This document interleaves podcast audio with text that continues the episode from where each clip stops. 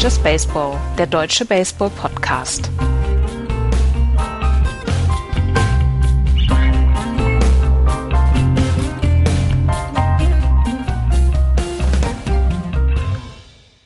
Der August geht zu Ende, die Blätter werden gelb, der Herbst steht vor der Tür. Ein sicheres Zeichen, dass Baseball in die Crunch Time kommt. Hier ist Just Baseball, der wöchentliche Baseball-Podcast aus Deutschland. Schönen guten Tag. Ich bin der Axel und mit mir, wie jede Woche, der Florian. Moin. Und der Andreas. Guten Tag. Hallo, ihr beiden. Hallo. und hallo, liebe Hörer. Liebe Hörer, wir müssen euch erstmal loben, beziehungsweise äh, einen von euch, denn äh, wir haben äh, diese Woche eine Spende bekommen. Und da freuen wir uns ganz kolossal drüber. Ähm, wir fahren ja nächste Woche, nee, beziehungsweise in zwei Wochen fahren wir nach Holland zur Baseball-Europameisterschaft und äh, dass wir da ein bisschen Unterstützung bekommen haben, freut, und, freut uns äh, ganz kolossal. Herzlichen Dank an den Jan. Vielen Dank dafür. Und äh, wir haben zwei Rezensionen und Bewertungen auf iTunes bekommen in äh, der letzten Woche und auch darüber freuen wir uns. Wenn ihr äh, was Gutes tun wollt, dann schaut doch mal bei iTunes vorbei und hinterlasst vielleicht ein paar Sternchen und eine Rezension. Das hilft uns ganz ungemein. Das ist die Vorrede, aber jetzt fangen wir natürlich an mit der Aktualität in der MLB. Beziehungsweise, bevor wir in die Division gehen, hat der Andreas im Recherchestollen wieder was ausgegraben. Ja, die ähm, ESPN hatte einen sehr, sehr coolen Artikel darüber, über ähm, Statistiken, die man sonst eigentlich nicht so ranzieht, um Baseball zu bewerten. Wir haben natürlich hier On-Base Percentage Average und äh, Walks per Nine Innings zum Beispiel. All das ähm, sind Statistiken, die wir beim Baseball heranziehen. Aber da gab es dann eine oder gab Statistiken, mit denen man Skills einfach mal bewerten kann. Also Skills, die zum Beispiel sagen, wie lange braucht denn ein, ein Batter von der, von der Homeplate zur First Base? Wer ist da der schnellste? Und da gab es dann ähm, Vergleichszeiten. Der schnellste zum Beispiel auf, der, auf dem Weg von Home zur First Base ist Billy Hamilton von den Cincinnati Reds. Der schafft diese ähm, 27 Meter in 3,93 Sekunden vom, vom Schlag halt weg und dann Richtung, Richtung First Base. Zweiter ist Dee Gordon, von dem haben wir es gewusst, dass er sehr, sehr schnell ist. Billy Burns ist auch sehr schnell auf Platz drei und Ichiro ist auf Platz vier mit etwas mehr als vier Sekunden und der Junge ist über 40, also das ist nicht so schlecht. Stolen Base Time war auch zum Beispiel eine Geschichte, die dort, ähm, die dort untersucht worden ist. Also wie viel braucht oder wie lange braucht ein, äh, ein Läufer von der ersten bis zur zweiten Base ähm, wie viel, wie schnell schafft er es, eine Base zu stehlen. Und da ist auch wieder Billy Hamilton äh, auf Platz 1 in 3,46 Sekunden. Also wenn er schon den Start hat ohne den ähm, das, das Bat in der Hand. Dahinter Jared Dyson von den Royals äh, Rajai Davis von den Indians ist auf Platz 4 mit 3,51 Sekunden und immer noch Jacoby Ellsbury auf Platz 5 mit 3,52 Sekunden. Das heißt, es ist echt nicht viel Zeit zwischen erster und zweiter Base und es kommt einem manchmal ein bisschen länger vor, bis die, bis die Jungs auf Second Base sind. Aber so dreieinhalb Sekunden, das ist schon nicht so schlecht. Ähm, da gab es ganz, ganz viele ähm, Sachen zum Beispiel. Ähm, Pitcher Delivery Times fand ich zum Beispiel sehr interessant. Also wie lange braucht ein Pitcher von dem ähm, Aufbau des Pitches bis zum Loslassen des Balls. Und da ist tatsächlich der schnellste Clayton Kershaw. Der hat die schnellste Delivery mit 1,39 Sekunden von, vom Aufbauen des, des Pitchers, Pitches bis zum Pitch an sich. Dahinter Dan Jennings von den White Sox, James Paxton von den Mariners, Wayne Chen von den Marlins und Daniel Colomb von den Athletics. Ähm, der ist, also bei den Linkshändern. Bei den Rechtshändern ist es Josh Tomlin von den Indians. Der ist sogar noch ein bisschen schneller mit 1,32 Sekunden vor José Fernandez, äh, José Urina, Tyler Duffy und Pat Nashik. Und so gab es in diesem, in diesem ESPN-Artikel eine ganze, ganze Menge an, an ähm, an Statistiken, was, was ich auch cool fand, war Pitcher Command. Also ähm, welcher Pitcher trifft genau den von, vom Catcher anvisierten Spot? Also der, der Catcher, hier hält er irgendwo seinen Handschuh hin und dann kannst du, ähm, wenn du den, den Abstand misst, kannst du ähm, gucken, wie weit er vom, vom, äh, vom Catchers mit, also von diesem Netz entfernt ist und kannst daraus eine Prozentzahl errechnen, wie, ähm, wie genau diese Pitches waren. Und da ist Zach Davis von den Brewers am besten. 34,3 Prozent seiner Pitches landen genau da, wo der Catcher sie auch haben will. Dahinter ist Zach Greinke dann Mike Leake, Kyle Gibson und Kenta Maeda. Also dieses Pitcher Command sagt nicht, wie gut du bist, Es sagt einfach nur, wie akkurat du bist. Und ähm, das ist eigentlich ziemlich cool. Oder ähm, was auch noch schön war, Outfield Arms. Ähm, wie viel Runs sind ähm, von, von Outfieldern äh, gesaved worden äh, mit ihrem guten Arm, mit ihren Würfen zu Third Base und äh, Second Base zum Beispiel. Und da ist ähm, der beste Outfielder in dieser Statistik ist Adam Eaton, der zwölf Runs durch seinen Wurfarm tatsächlich ähm, eingespart hat für die White Sox. Dahinter Colby Rasmus und Starling Mate und auf der dritten Position an Jackie Bradley Jr., der schon sieben Runs da gehabt hat. Und ähm, das war ein sehr netter Artikel, den ich mir letzte Woche angeguckt habe und der so ein bisschen sagt, äh, so ein bisschen andere Statistiken hervorhebt, die man so, die man so sonst nicht liest. Fand ich sehr nett. Weil Baseball ja, weil bei Baseball halt noch ein paar Statistiken braucht. Es, fe es fehlen halt noch ein paar Statistiken. Genau. Ja, es fehlen noch ein paar. Bei der, bei der, bei der Pitcher Delivery Time hätte mich interessiert, wer denn der langsamste ist. Da gibt es ja so Kandidaten, wenn du dem beim Pitchen zuguckst, denkst du, die padden zwischendurch ein. Ja, ja, ich weiß. also ich weiß, Madison Bumgarner mal, zum dass Beispiel. das ein Knuckleballer ist. nee, das ist der Pitch nur langsam. Ja, ja, trotzdem. Die Bewegungen sind ja auch nicht die schnellsten. Ja. Das sind ja auch nicht die jüngsten. Äh, das weiß ich leider nicht. Ähm, ähm, nee, stand da leider nicht drin. Ich habe nee. auch gerade äh, versucht rauszufinden. Aber das, das finde ich, finde ich auch irgendwie sehr, sehr lustig, ähm, dass es eben diese großen Unterschiede gibt ähm, von, von Pitchern, die schnell aus der Motion, äh, aus dem, aus, äh, aus dem Start in den Pitch kommen und andere, die sich da ewig Zeit lassen. Also Tim Madison zum Beispiel, zum Beispiel. Hat, eine, hat, hat ewig gebraucht früher auch. Ja. Tim Lincecum war jemand, der, ähm, der, wo, wo häufig Bases gestohlen worden sind. Noah Syndergaard ist zum Beispiel auch einer, ja. wo, wo häufig Bases gestohlen werden. Ähm, die Durchschnittszeit für, für die ähm, Delivery Time ist bei Rechtshändern 1,4 Sekunden und bei Linkshändern 1,5 Sekunden, was mich tatsächlich so ein ganz kleines bisschen wundert. Ähm, woran liegt das? Ich weiß es nicht. Ja. Also ich weiß, dass die 1,5 Sekunden bei Linkshändern auf jeden Fall daher kommen, weil zum Beispiel Madison Bumgarner so lange braucht. Der ist Linkshänder.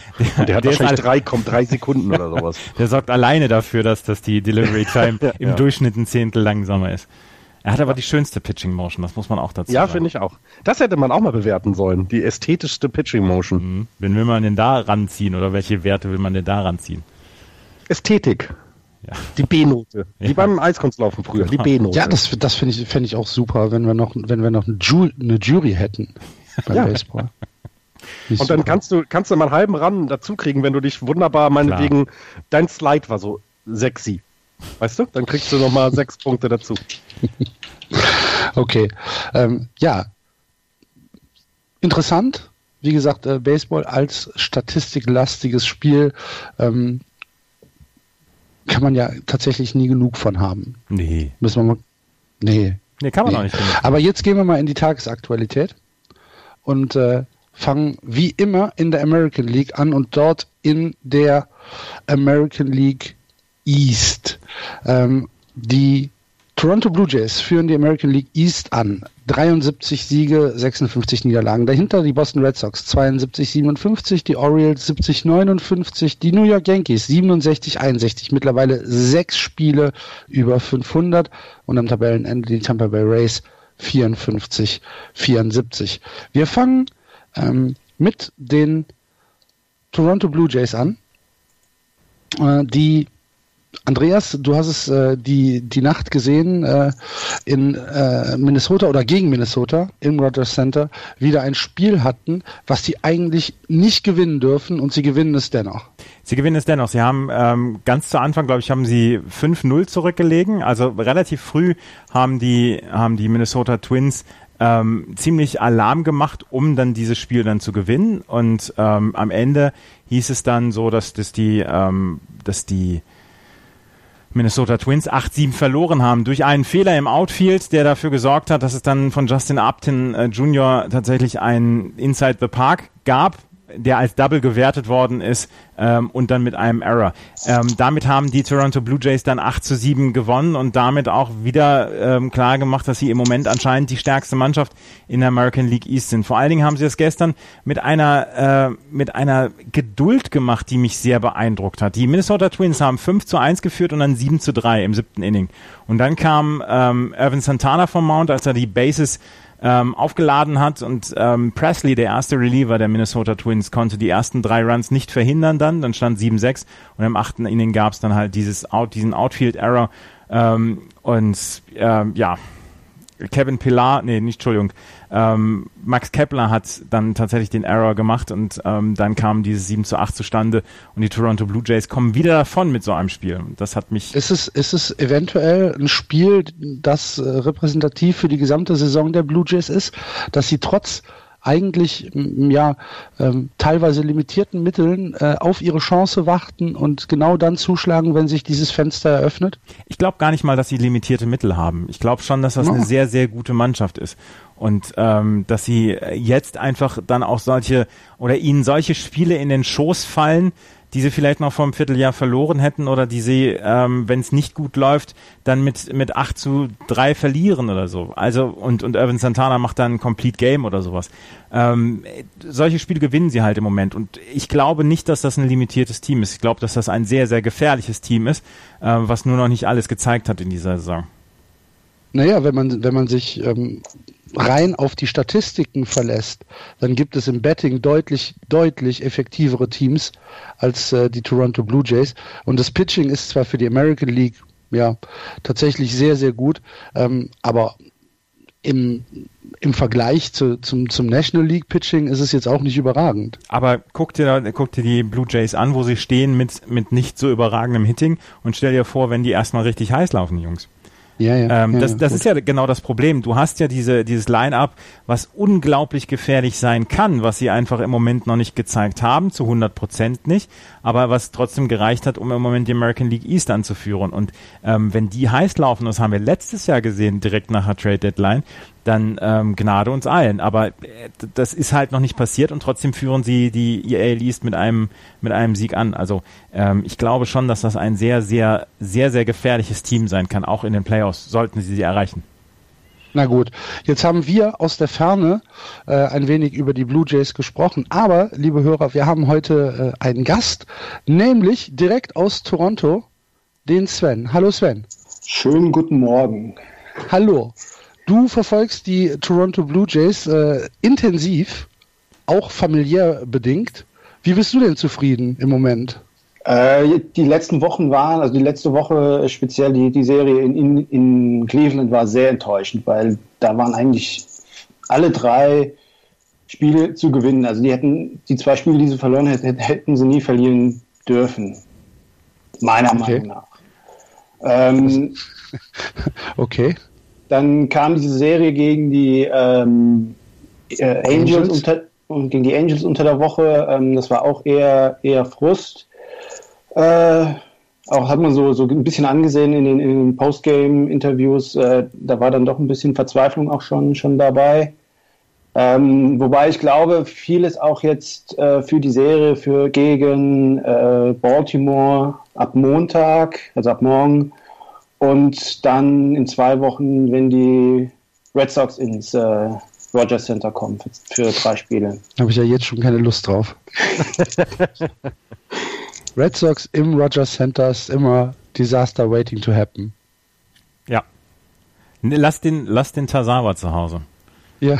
Sobald der Kanada nur riecht, fällt er in sich Aber ähm, Sven, du bist ja aus einem ganz bestimmten Grund hier, denn, liebe Hörer, ähm, heute haben wir tatsächlich zum ersten Mal jemanden hier zu Gast, der auf einem MLB-Mount stand. Sven, du durftest gestern äh, beim Spiel gegen die Twins, worüber wir eben gesprochen haben, den Ceremonial First Pitch werfen. Ja, das war, war ganz lustig. Also, Jetzt erzähl ähm, mal, wie ist es denn dazu gekommen? Das ist ja schon, das ist eine großartige Geschichte. Äh, die Geschichte ist eigentlich ganz einfach. Meine Frau ist äh, Sportreport, also äh, in, in, freie Sportjournalistin und sollte an diesem Wochenende für eine lokale Zeitung äh, einen Beatwriter vertreten. Und eigentlich hat, hatten wir am Freitag unseren äh, vierten Hochzeitstag gehabt. Und äh, normalerweise ist es so, dass wir uns an den Tagen frei nehmen und dann irgendwie schön abends essen gehen oder uns einen schönen Tag zu Hause machen. Aber das ging halt ausnahmsweise an diesem Tag nicht. Mhm. Und dann komme ich vor eineinhalb Wochen, Mittwoch, Mittwoch vor einer Woche nach Hause, Äh, und meinte meine Frau so beim Abendessen, ja, bereite dich mal ein bisschen baseballmäßig vor. Du sch sch schmeißt am 28., nee, 27. Äh, den First Pitch. da wäre mir alles aus dem Gesicht gefallen. ja, so, so, in der Art war das auch. Äh, was habe ich gemacht? Mein, ich hatte jetzt glück, glücklicherweise hatte ich einen Nachbarn, der ist, der macht das lokale Little League und Baseball Team Coaches. Den habe ich dann mal direkt angehauen und gefragt, ob ich nicht mal äh, irgendwie zweimal die Woche, dreimal die Woche vorbeikommen kann, um einfach ein bisschen zu üben. Gefühl für den Ball zu bekommen und ein bisschen zu üben. Ich bräuchte weil, sowas nicht. Weil so ganz, ganz peinlich wollte ich mich dann doch nicht da. Du wolltest, du wolltest, du wolltest irgendwie, äh, du wolltest irgendwie nicht in die ESPN Top 25 der Worst First Pitches gewählt so werden. ungefähr, genau. naja, und dann war ich äh, die letzten ja, sieben Tage im Trainingslager gewesen, im Spring Training ähm, und habe dann am Donnerstag das erste Mal richtig von einem Mount geschmissen, was dann doch nochmal ein bisschen was anderes ist. Und dann hat mir so ein elfjähriger Fratz, Fratzen hat mir ein ähm, 35 Mal ein Fastball um die Ohren gehauen. Ja. also, Little kaum an. Und Center, so, Plate, Center Plate, No Velocity, ja? genau. Da habe ich mich dann gefühlt wie Clay Buckholz manchmal.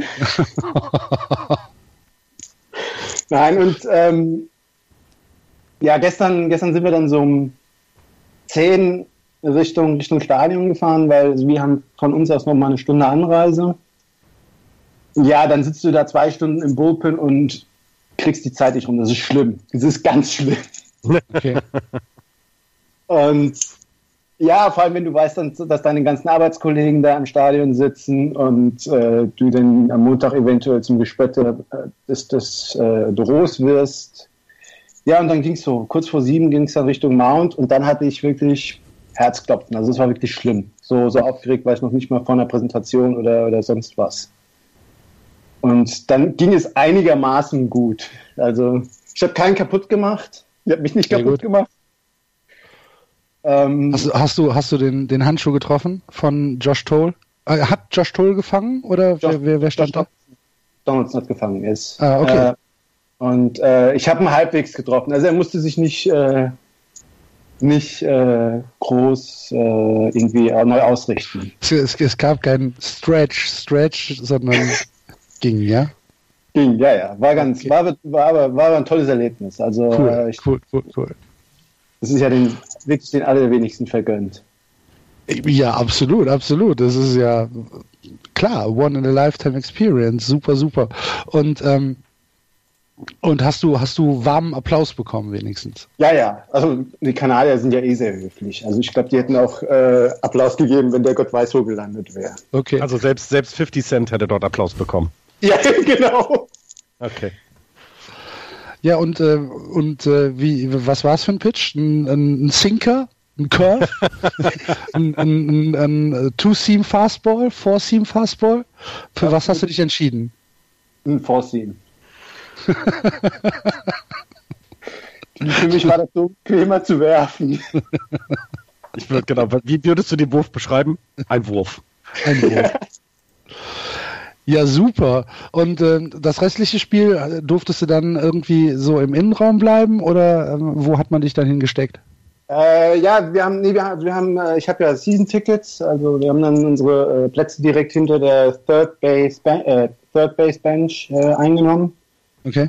Und noch eine kleine nette Anekdote. Ähm, dann na, also nach dem First Pitch oder ziemlich danach kam der Herr Kepler vorbei, also Max Kepler kam vorbei mit äh, drei unterschriebenen Baseballen für, mein, für, meine, für meine kleinen Jungs. Und der eine meinte so, äh, ja, he's a bad guy. ja, so bei mir gedacht, aha, der Karriereweg ist vorbeschrieben. Der Karriereweg Richtung äh, Sportreporter in genau. Chicago, oder was meinst du? Genau. genau. Okay. Dann drücken wir die Daumen, dass du da noch äh, erzieherisch eingreifen kannst. Werde ich. Ja, ähm, lieber Sven, vielen, vielen Dank für diese, für diese tolle Geschichte. Ähm, wir wünschen den Toronto Blue Jays alles Pech der Welt für den Rest der Saison. das glaube ich oder ich. Ach, ich mag die Blue Jays. Aber, ich habe sogar ähm, Blue Jays ja. Cap. Ich habe sogar einen Blue Jays Cap zu Hause. Also. Ja, du bist ja auch ein Opportunist. Nein, das war mein du erstes hast, Team. Du hast, du hast wahrscheinlich 25 Caps, die du dann anziehen kannst, je nachdem, wer gerade oben ist. Ich habe so, kein so Modeopfer. Ich habe kein Red Sox Cap, ich habe kein Yankees Cap. Mhm. Und Baseball tatsächlich die Blue Jays und Cubs. White Sox habe ich auch, da wo ich überall im Stadion war halt. Opportunist Na, halt. Gut. ja, Sven, vielen, vielen Dank für Danke, deine Sven. Zeit, dass du uns äh, da mal so ein bisschen mitgenommen hast in diesen, in diesen Ablauf. Ähm, ich, also ich kann von mir sagen, dass ich dich äh, auf der einen Seite ziemlich beneide um dieses Erlebnis. Auf der anderen Seite glaube ich, ich hätte so viel Angst, irgendwas falsch zu machen, wenn, ich da, wissen, wenn ich da stehen würde. Du willst nicht wissen, wie es mir am Freitag bzw. gestern Morgen ging. Das willst du nicht wissen. Ja, wahrscheinlich. Also ich hätte, ich hätte wahrscheinlich äh, ja am Stück gekotzt. Aber äh, natürlich eine tolle Geschichte und ja, freut mich äh, kolossal, dass es gut ausgegangen ist und äh, dass du da, dass du da viel Spaß hattest. Sven, vielen Dank für deine Zeit. Ähm, wir machen jetzt hier weiter und äh, wir hören uns vielleicht irgendwann im Laufe der Saison nochmal. Definitiv. Mach's gut. Tschüss. Ciao. Tschüss. Tschüss. Das war der Sven. Live äh, zugeschaltet aus Toronto. Ähm, ja, also wie gesagt, ich, ich, ich würde da, ich würd da kaputt gehen. Ich hätte kein Training. Andreas, ich mein, bei dem Andreas müssen sie ja nur einen Einkaufswagen dahin. Ich hätte, genau. ich hätte, kein, ich hätte ja kein Training gebraucht. Ne? Ja. Aber, aber Andreas, du hast mich werfen sehen. Ohne warm machen habe ich den Ball schon auf 50 Meilen gekriegt. Ja. Ne? Also. Ja. Oder waren es 60? Oder waren es 86 sogar? Ich 86. Es waren 105 waren es. 105 Nein, da, komm, übertreiben wollen wir nicht. Ja, aber ich äh, finde, ich finde es ja äh, spannend. Also ich habe jetzt äh, auch genug ähm, Spiele schon im Stadion gesehen und es ist ja wirklich jedes Mal jemand anders, der diesen Ceremonial First Pitch äh, in Amerika wirft. Und das bei 81 Heimspielen, das finde ich äh, bemerkenswert. Ja, aber, aber es ist schon, ist schon cool. Also Ceremonial First ja. Pitch werfen, das ist schon eine geile Geschichte. Ja, finde ich auch. Also. Finde ich auch, finde ich auch, finde ich auch. Aber bevor wir uns jetzt äh, zu sehr da reinsteigern, gehen wir mal weiter und gehen zu den Boston Red Sox, die einen äh, erfolgreichen Roadtrip hinter sich hatten. und in dem Moment, wo wir in unserer kleinen Selbsthilfe WhatsApp-Gruppe darüber gesprochen haben, dass der Roadtrip eigentlich erfolgreich äh, gewesen ist, ihr dürft äh, dreimal raten, liebe Hörer, wer es war, dann kommt ihr auch sicherlich auf die richtige Lösung bei dreimal raten. Ich muss da kurz drüber nachdenken, es war totaler Blödsinn, aber ist egal. Ähm, dann äh, ging es dahin und die nächsten drei Spiele wurden verloren. Jetzt haben sie in der Nacht äh, ein Spiel gegen die Kansas City Royals mit 8 zu 3 gewonnen und es kam so ein bisschen wieder äh, das Red Sox Offensive Feeling rüber, äh, besonders äh, Jackie Bradley Jr. mit einem Moonshot und äh, Henry Ramirez mit einem äh, weiten Home Run. Aber ähm, Andreas hat dann heute Morgen schon geschrieben, Axel, kannst du dich noch dran erinnern, als wir darüber gesprochen haben, dass Henley äh, nicht First Base spielen kann und mittlerweile sind wir da richtig von überzeugt, ne, Andreas? Ja, also Henry Ramirez First Base ist tatsächlich, äh, kann sich mit allen anderen messen. Das ist jetzt nicht das, worüber wir hinterher sagen, das ist Gold Glove Kaliber, aber er spielt, er spielt eine First Base, die äh, überhaupt keine Probleme bereitet, wo man nicht sagt, hier, jeder Flyball oder jeder Pop-up Richtung First Base wird jetzt zum Problem oder so. Und letzte Nacht gab es dann einen fantastischen Defensive, ein fantastisches Defensive Play von Dustin Pedroia im achten Inning, äh, was von Pedroia schon richtig groß war, aber was man von ihm halt schon kennt. Ähm, und äh, Henry Ramirez ist in den Stretch gegangen und hat das Ding dann äh, gepflückt und ähm, war das das zweite Aus im achten Inning. Und wie gesagt, auf, auf Henry Ramirez kann man sich an der First Base verlassen und das ist, ähm, das ist eine der besseren Nachrichten dieses Jahr bei den Boston Red Sox. Finde ich sehr, sehr gut. Ja. Ähm, eine schlechte Nachricht kam letzte Woche, als Benintendis sich verletzt hat. Weiß man da schon genaueres? Er hat wohl eine, eine äh, Zerrung, aber nichts gerissen und ähm, es könnte sein, dass er dieses Jahr nochmal wieder zurückkommt. Er, er ist halt einfach unglücklich aufgekommen mit seinem Schuh, mhm. mit, seinem, mit seinem Fuß, als er von der Second Base ähm, gerade Richtung Third Base wollte und dann wieder zurückging. Ähm, das mhm. war ein, das war ein Base-Running-Fehler und ähm, dann ist er halt komisch aufgekommen und dann war er auf einmal äh, musste er rausgetragen Hat sich das Knie verdreht genau. beim, beim Sliden praktisch. Genau. Ne? Der, der, der, der Schuh bzw. der Fuß ist stehen geblieben und der Körper ist weitergegangen. Genau, und äh, man hatte zwischendurch das Gefühl, dass er sich vielleicht, ähm, vielleicht sogar dieses Kreuzband gerissen hat, aber es ist nichts dergleichen passiert. Und von daher, ja. Andrew Benintendi kommt wohl wieder zurück noch in dieser Saison. Sehr gut. Na, aber ihr hattet in der in der Just äh, in, dem, in dem Just Red Sox Channel hattet ihr ja auch was über das gute Pitching, ähm, irgendwas ein 2,75er ERA in wie viel Starts war das jetzt? Ja, im August. Im August war das ein. Ähm, Im August. Ja, okay. genau.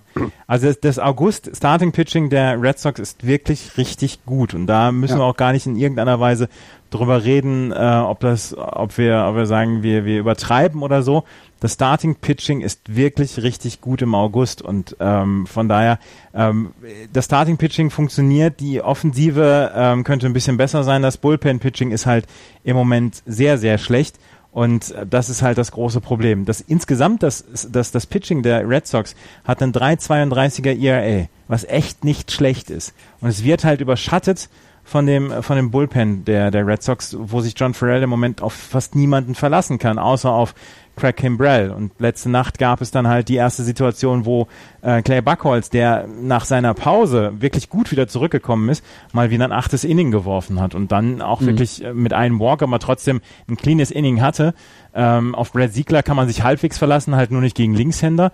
Und dann, dann kommst du schon in, in wirkliche Schwierigkeiten bei den Red Sox. Und das ist das große Problem im Moment bei den Red Sox, ähm, die dann eventuell noch drauf hoffen können, wenn jetzt im September die Roster ausgebaut werden auf 40 Mann, äh, oder diese Expanded Roster zum, zum Tragen kommen, dass sie dann so mal jemanden wie Joe Kelly dann auch ins Bullpen holen können und ob der ähm, dann vielleicht diese, diese Arbeit abliefern kann, weil der hat in 14 Innings, die er jetzt in, in der Minor League geworfen hat, hat er auch nur einen Run abgegeben.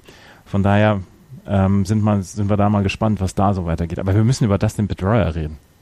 Wir müssen über Dustin Pedroia reden, der heute Nacht ganz knapp an einem äh, an einem Rekord vorbeigeschraubt ist. Ich glaube, das möchtest du besprechen, oder? Genau. Er hatte im achten Inning hatte er ein At-Bat. Hätte er da einen Hit gehabt, dann wäre er zwölf von seinen letzten zwölf Hits gewesen. Also die zwölf Hits hintereinander. Und damit hätte er den... Nee, nee, nee, nee, nee, nee, nee, nee. Er hatte zehn direkte Hits und elf äh, On-Base... Ähm, nein, er Safe hatte, on Base. Nein, er, hatte tatsächlich, er ist einmal gewalkt worden. Er hatte elf von elf. Nee. Er hatte zehn von elf und ein Walk.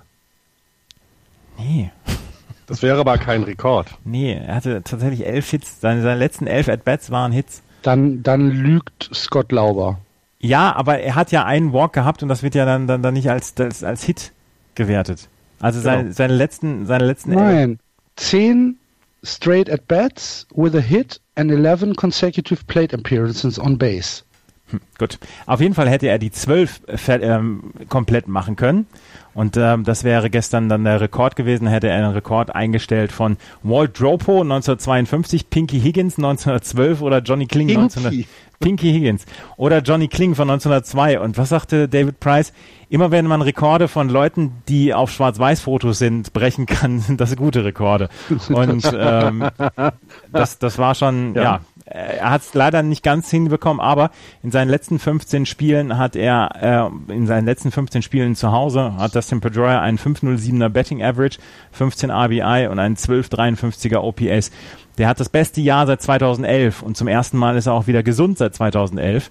Ähm, von 129 Spielen hat er nur vier verpasst in diesem Jahr und da hat, war er auf der Bank und, und hat John Farrell wahrscheinlich ganz böse angeguckt, weil der ihn nicht aufstellt. Also Dustin Pedroia hat wirklich eine richtig gute Saison dieses Jahr. Vintage PD. Genau.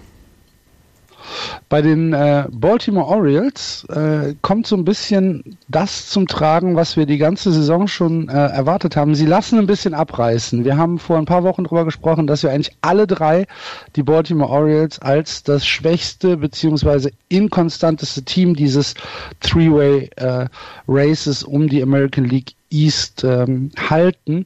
Und ähm, das haben sie jetzt in den, in den letzten zehn Tagen so ein bisschen unter Beweis gestellt. Sie sind jetzt äh, drei Spiele hinter, hinter den Toronto Blue Jays zurück, zwei Spiele hinter den Boston Red Sox. Ähm, die müssen aufpassen, dass sie den, den Anschluss nicht verlieren, ne, Florian? Ja, aber ähm, ich finde es, ich finde es immer weiterhin spannend, dass dass das Baltimore sich ähm, trotz der vielen Schwächen oder der größeren Schwächen sogar, als es bei den Red Sox im Starting Pitching ist, sich weiterhin noch im Wildcard-Rennen noch so gut hält. Ich meine, sie besitzen im Moment noch die Wildcard, zwar nur ein Spiel Vorsprung auf die für, von mir stärker noch eingeschätzten Detroit Tigers, aber das finde ich ähm, finde ich sehr, sehr überraschend und, und sie schaffen es ja weiterhin, sich irgendwie zu strecken. Also auch jetzt diese 4-6 aus den letzten 10, das ist natürlich doof, aber sie bleiben dran und, und ähm, mit einer der Überraschungen, finde ich, dieses Jahr. Mhm. Naja, also sie haben jetzt die letzten beiden Spiele 14-4 und 13-5 gegen die Yankees verloren. Das ist schon ein Statement, Andreas. Ja, das ist ein Statement. Oder? Und sie haben ein Starter. Sowohl von den Yankees als auch von den Orioles. Ja, auch das ist ein Statement von den Yankees, über die wir gleich noch sprechen müssen. Aber die, die Baltimore Orioles tatsächlich ähm, haben, haben große Probleme und ihr Starter ERA ist jetzt äh, gestern auf über 5 gegangen. Sie haben jetzt einen Starter ERA von 5,01. Das letzte mhm. Team, was es geschafft hat, mit einem ERA, mit einem Starter ERA von über 5 die Playoffs zu erreichen, das waren die Cleveland Indians 2001. Also das ist schon hoch, hoch erstaunlich, dass sie sich trotzdem noch so weit oben ähm, befinden und das macht halt zum größten Teil dann die Offensive. Ähm, sie haben jetzt, warte, Chris Davis, Manny Machado und Mark Trumbo, alle haben schon die 30 Home Runs geschafft und das ist das erste Mal in der Franchise-Historie, dass, ähm, dass drei verschiedene Orioles 30 Homer, äh, Home Runs in der, in der gleichen Saison geschafft haben. Und es ist erst August. Also von daher, das ist. Das und trotzdem ist sind es 90 Runs weniger als die Red Sox. Ja, ja. Heute. Ja. Die Baltimore Orioles haben 610 Runs und die Red Sox 700. Und jetzt stell dir mal vor, ganz kurz, wenn die Red Sox noch nur halb so blind werden mit Runners on Scoring Position. Ja. Was dann los wäre. Runners in Scoring Position, ja, da habe ich, auch da habe ich mein Beißholz diverse Mal verschluckt in den letzten Tagen. Ach, nicht nur du. Ich glaube, das kennen äh, noch andere Teams. Ich mag da nicht so weit im Westen gucken. Was, die, die, die, hier, der, der Sender, der, der Sender ähm, Nessen hat dieses Jahr zum ersten Mal äh, in seinem Scoreboard Left on Base ja. eingeführt. Und da hat damals Over the Monster, der Blog von den Boston Red Sox, geschrieben, wir werden uns, um, uns im August alle diese Left on Base angucken und äh, werden uns jeden Tag betrinken müssen. Und es ist genau das einge einge eingetroffen, was sie gesagt haben. Also tatsächlich vorgestern das Spiel gegen, gegen äh, Kansas City äh, atemberaubend. 15, 15 Hits, drei Runs. Ja, 12 Left on Base. Ja. Also, da, da, da kriegst du zu viel. Ja. ja. Zu viel kriege ich auch tatsächlich bei den Yankees. Sie haben genau ja. zwei Wochen lang nicht genervt. ja. Und jetzt sind sie wieder da. Jetzt sind sie wieder Comeback da. stronger. Die ja ähm, nach der nach der Trading Deadline ähm, auch von uns tatsächlich äh, ähm, ja so ein bisschen abgestempelt worden sind. Okay, sie haben es jetzt begriffen, diese Saison kann in die Tonne gekloppt werden ähm, und äh, alles geht auf den Wiederaufbau. Aber die Yankees, ähm, ja nochmal, es, es kommt mir fast vor, als wären sie irgendwie wie befreit und äh, sind nur zweieinhalb Spiele hinter der zweiten Wildcard äh, zurück. Ähm, sie scoren richtig, richtig gut mit ihrem ja, mit, mit ihrer, will man Rumpfmannschaft sagen? Auf jeden Fall mit einer Mannschaft, wo viele, viele Leute drin sind, die man vor der Saison nicht im Top 9 Line-Up der Yankees erwartet hat. Und ähm, wir können uns da eigentlich nur wiederholen. Sie haben nach der Trading Deadline oder mit der Trading Deadline alles richtig gemacht. Alles absolut. Ja, Entschuldigung. Nee, das, ich wollte nur sagen, absolut. Und ähm, man, man sieht eben, das, was wir ihnen nicht zugetraut haben, diesen ein, einen Umbruch anzufangen, machen mhm. sie mitten in der Saison. Also, ich meine jetzt mal ernsthaft, welches Team macht mitten in der Saison einen Umbruch? Keins. Und sie kriegen es trotzdem auf die Kette, Spiele zu gewinnen. Das finde ich, ähm, das finde ich überraschend. Ähm, hätte ich den Yankees nicht zugetraut. Und wie du es selber gesagt hast, die neuen, die im Moment, äh, äh, oder da sind einige in den neuen in der Lineup, ja, ähm, ist die Frage, ist das jetzt nur, weil sie tatsächlich mal rangelassen werden und eigentlich schon immer so gut waren, oder ist es auch so ein bisschen die, die, äh, wir zeigen jetzt mal, was wir können, um vielleicht nächstes Jahr eine Rolle zu spielen? Das muss man halt noch abwarten. Aber ich finde es, also äh, Didi Gregorius hätte mir tatsächlich ähm, vor der Saison den Namen hätte sie mir sagen können, hätte ich sagen können, ist ein Sänger oder sowas. Nee, ja gut, also den hätte ich jetzt noch nicht mal auf der Liste gehabt, naja. aber ähm, auch die, die Rookies, die sie hochgezogen haben. Also wenn man jetzt hier äh, Gary Sanchez sich anguckt, ähm, der richtig Power in, in, in das Line-Up bringt. Der hat jetzt drei Spiele hintereinander einen Home Run geschlagen. Ähm, wenn man sich, wenn man sich äh, diese, diese ganzen hochgezogenen beziehungsweise vormals schon aussortierten äh, Leute anguckt, ich bin, also ich will jetzt nicht sagen, ich bin begeistert, weil mir das tatsächlich zu weh tut, aber eigentlich als neutraler Mensch müsste man das so sagen. Brian, Brian Cashman hat irgendwann gesagt, ja, die, die Saison ähm, drücken wir jetzt weg. Wir gucken auf die nächste Saison und seitdem scheinen wirklich alle wie befreit. Dann haben sie A-Rod noch von seinen Pflichten entbunden. Ähm, sie haben sich von alten Spielern getrennt und haben gesagt, okay, jetzt, jetzt probieren wir es mal mit Leuten wie Aaron Judge und äh, Gary Sanchez. Und was Gary Sanchez jetzt in seinen ersten 23 Spielen gemacht hat, ist äh, sportet jeder Beschreibung. Das ist tatsächlich mhm. Überragend. Er hat jetzt elf Home Runs geschlagen in seinen ersten 23 Spielen. Und ähm, in 77 oder 80 At-Bats waren das. Ähm, er ist der erste Rookie, der es geschafft hat, 10 Home Runs und 20 RBI in seinen ersten 20 Spielen ähm, zu, zu hauen, seitdem die RBI eine offizielle Statistik in 1920 wurden. Das ist, ähm, es ist unglaublich gut. Und ähm, wie, wie war das mit Rekorden äh, von Schwarz-Weiß-Fotos? Ja, ja, ja, genau. Mhm. Ähm, Wahnsinn. Gary Sanchez, zehn Home Runs ähm, mit, mit Beginn seiner Karriere oder beziehungsweise ähm, die dritten meisten, die dritten meisten Home Runs in der Karriere oder in der Franchise-Historie äh, der Yankees die dritten meisten Home Runs mit den ersten 20 Spielen mit seinen 10 Home Runs. Alex Rodriguez hat 14 geschafft 2007 und Glenn Allen Hill hat 11 geschafft. Und jetzt hatte gestern äh, Gary Sanchez wieder einen elften äh, oder seinen, seinen elften Home Run. Und er ist im Moment der Typ, der die, die Massen wieder ins Stadion lockt. Und tatsächlich scheint es diesen nahtlosen Übergang gegeben zu haben. Früher sind die Leute wegen Derek Jeter und Alex Rodriguez ins Stadion gegangen, jetzt scheinen sie wegen Gary Sanchez ins Stadion zu gehen. Und ähm, er hatte wohl so ein bisschen Verhaltensauffälligkeiten in den Minor Leagues, aber ähm, wenn er so weitermacht, ja. Also sonst wäre er ja auch nicht bei den Yankees. Ich wollte gerade sagen, mit verhaltensauffälligen äh, Spielern müsste man sich in New York auskennen, ja. ja. Auf jeden Fall. Äh, Gary Sanchez ist auch der erste äh, American League Rookie mit elf Home Runs in seinem äh, ersten Monat in den Big Leagues seit Mark McGuire 1987. Mark McGuire hatte dort 15 für die Oakland A's und äh, seitdem gab es keinen Rookie in der American League mehr, der in seinem ersten Monat ähm, Double Digits Home Runs geschlagen hat. Ja. Und ähm, tatsächlich die das Yankee Stadium gestern ist, ist total komplett ausgerastet, als Gary Sanchez seinen elften Home Run geschlagen hat. Ich habe gestern Abend viel mhm. Baseball geguckt ich habe mir das Yankee-Spiel angeguckt gegen Baltimore und es war tatsächlich, es stand nie zur Debatte, ob die, ob die Yankees das Spiel verlieren könnten gestern. Das haben sie von vorne bis hinten beherrscht, das Spiel. Werden Sie denn nochmal eingreifen? Also werden Sie denn nochmal relevant werden im Playoff-Rennen? Das ist, Glaubt das ihr daran? eine sehr, sehr lustige Frage. Ich, ich ähm, ja, also es ist es, es, ich könnte bis zum Ende der Saison unglaublich spannend werden in der American League, wenn man sich die Wildcard, das Wildcard Race anguckt. Die Boston Red Sox haben zwei Spiele Vorsprung, dahinter Baltimore, ein Spiel zurück Detroit, dann zwei Spiele Houston und Seattle, zweieinhalb Spiele dann nur die New York Yankees. Ich meine, bei zweieinhalb Spielen und noch über 30 Spielen, die wir haben, äh, natürlich sind sie drin im Rennen. Und ja, weil Kansas City mit drei eben auch nicht weit weg ist, ne? Also genau. das ist alles, äh, das ist eine Serie, die, die du, ne, die Boston Red Sox verlieren jetzt vier Spiele hintereinander, die Kansas City Royals gewinnen äh, fünf und schon sieht das sieht die Geschichte anders aus. Also ja, das, ja. Ähm, das, das wird noch, wird noch sehr eng werden insgesamt. Selbst die White Sox brauchen nur einen guten Run. ja, ja, ja, gewonnenen ja, Spiel. Ja, hat, hat er ja recht, der Hawk, also auf jeden Fall, ja. Ein guter Run und die sind auf jeden Fall dran, äh, die 500 zu schaffen, ja. ja. Na gut. Ähm, ich glaube auch, dass es sehr, sehr spannend noch wird. Zweieinhalb Spiele sind halt gar nichts. Mhm. Darf ich noch mal kurz eine Zwischenfrage zu den Red Sox stellen? Ich, wir waren da so ein bisschen rüber. Ähm, es sind jetzt 128 Spiele. Was meint ihr denn, wie viele LOBs äh, Boston hat? Also wie viel Left on Base äh, Gesamtzahl? Was, was würdest du so schätzen? 300. Hätte ich jetzt auch okay. gesagt. 300. Okay.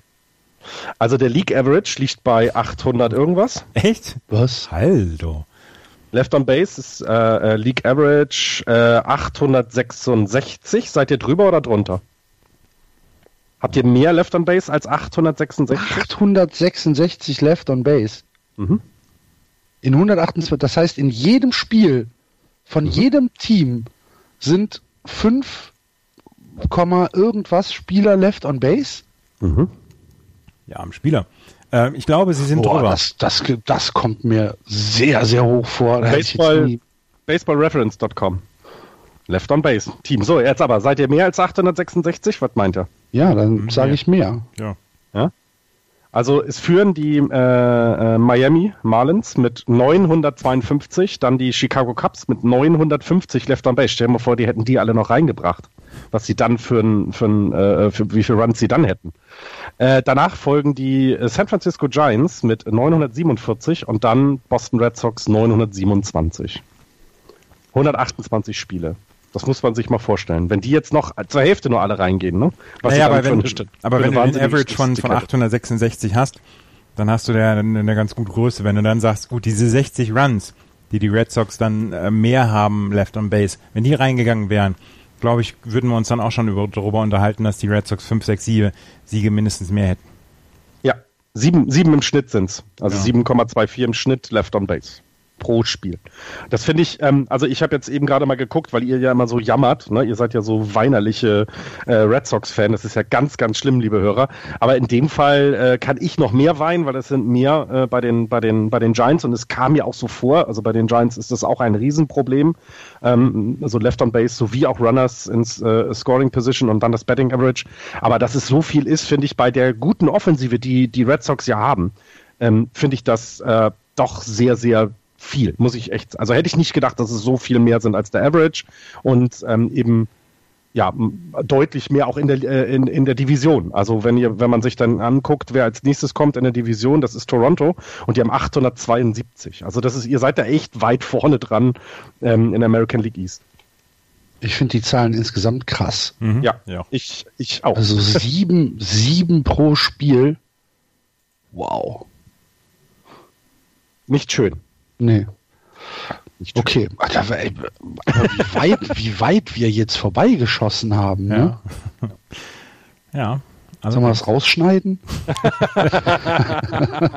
ich, naja, aber wenn du das überlegst, äh, äh, du, dir kommt das ja nie so vor. Was, es reicht ja, dass ne, Corey Seager so einen scheiß Hit hat äh, und das ist dann One Left on Base. Mhm. Also das ganze Spiel. Also das ist, das geht ja schnell. So ein Inning ist, ist, du hast mal einen Hit und dann ist die drei aus sind aber trotzdem schnell gemacht.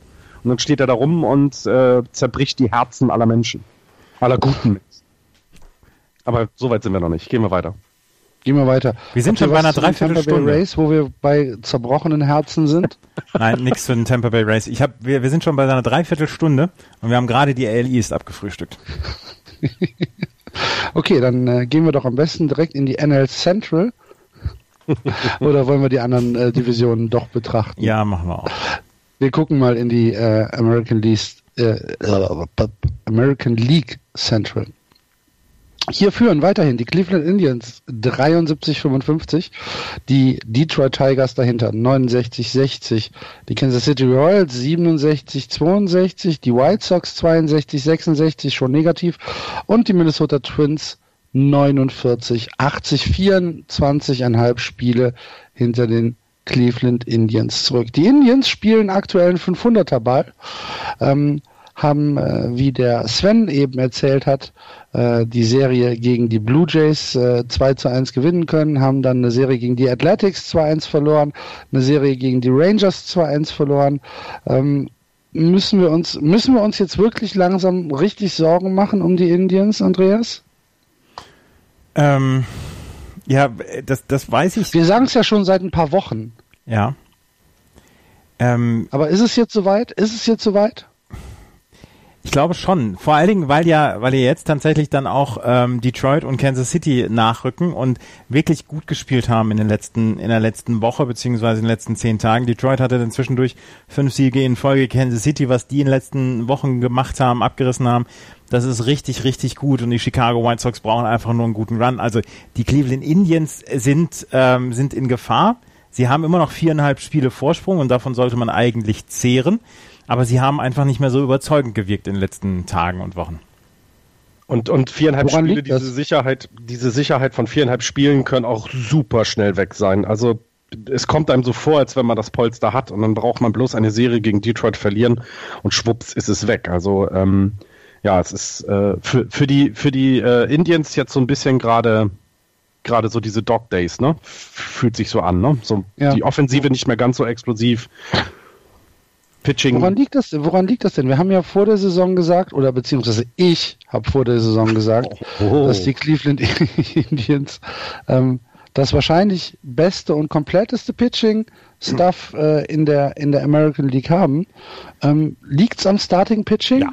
Ja, es liegt am Starting Pitching, wenn man sich die Splits anguckt, wenn man sich den Juni anguckt, der Cleveland Indians, äh, Trevor Bauer mhm. damals mit dem ERA von 201, Carlos Carrasco 261, Corey Kluber 219, Josh Tomlin damals 260, Danny Salazar 191 und jetzt mal die, die Zahlen im August zum Vergleich. Carlos Carrasco 520, Corey Kluber 220, das passt nach wie vor. Aber Trevor Bauer 485, Josh Tomlin 1080. Tatsächlich, der hat ein ERA ja. im August von über 10. Ähm, Danny Salazar hat nur drei Starts gehabt, hat einen 1929er ERA im August. Das ist, das sind die Zahlen, die, glaube ich, mhm. aufhorchen lassen sollten bei den Indians, dass sie der, dass der August tatsächlich ganz, ganz schlecht gewesen ist vom Starting Pitching her und ähm, das sind die Zahlen, die man einfach nur ranziehen muss. Also und jetzt ist es zu spät, noch was dann zu machen, ne? Kannst jetzt nicht mehr traden, ne? Das ist, also im, um das nochmal zu verdeutlichen, im Juni hatte, ähm, hatten die ein ERA, also jetzt insgesamt das Pitching 2, äh, 42 mit 2 13er Betting against Average. Das sind tolle Zahlen. Im Juli sind es dann schon ein ERA von 4,14 und 2,55er Betting Against. Im August jetzt, ist ja fast vorbei, 4,97er ERA insgesamt und 2,62er Betting Against. Das ist genau das Problem beschrieben und du sitzt da jetzt als, als Manager ähm, und musst gucken, ob du irgendwie auf den Waivers einen Starting Pitcher kriegst, der, der dir, der dir einfach, keine Ahnung, das reicht ja schon, ein Fünfer ERA im Moment zu haben, um, um, um dritter Starter zu werden. Ja, ja, ja, ja. Weil offensiv, wenn man das jetzt vergleicht, also im Juni ein 270er Betting Average, im, im Juni dann ein bisschen weniger, äh, Juli dann ein bisschen weniger, 262, ähm, im August offensiv 283er Betting Average, also das ist so geblieben. Das also hat sich jetzt nicht stark verschlechtert, aber auch nicht wesentlich verbessert. Sie haben die Spiele durch das gute Pitching gewonnen.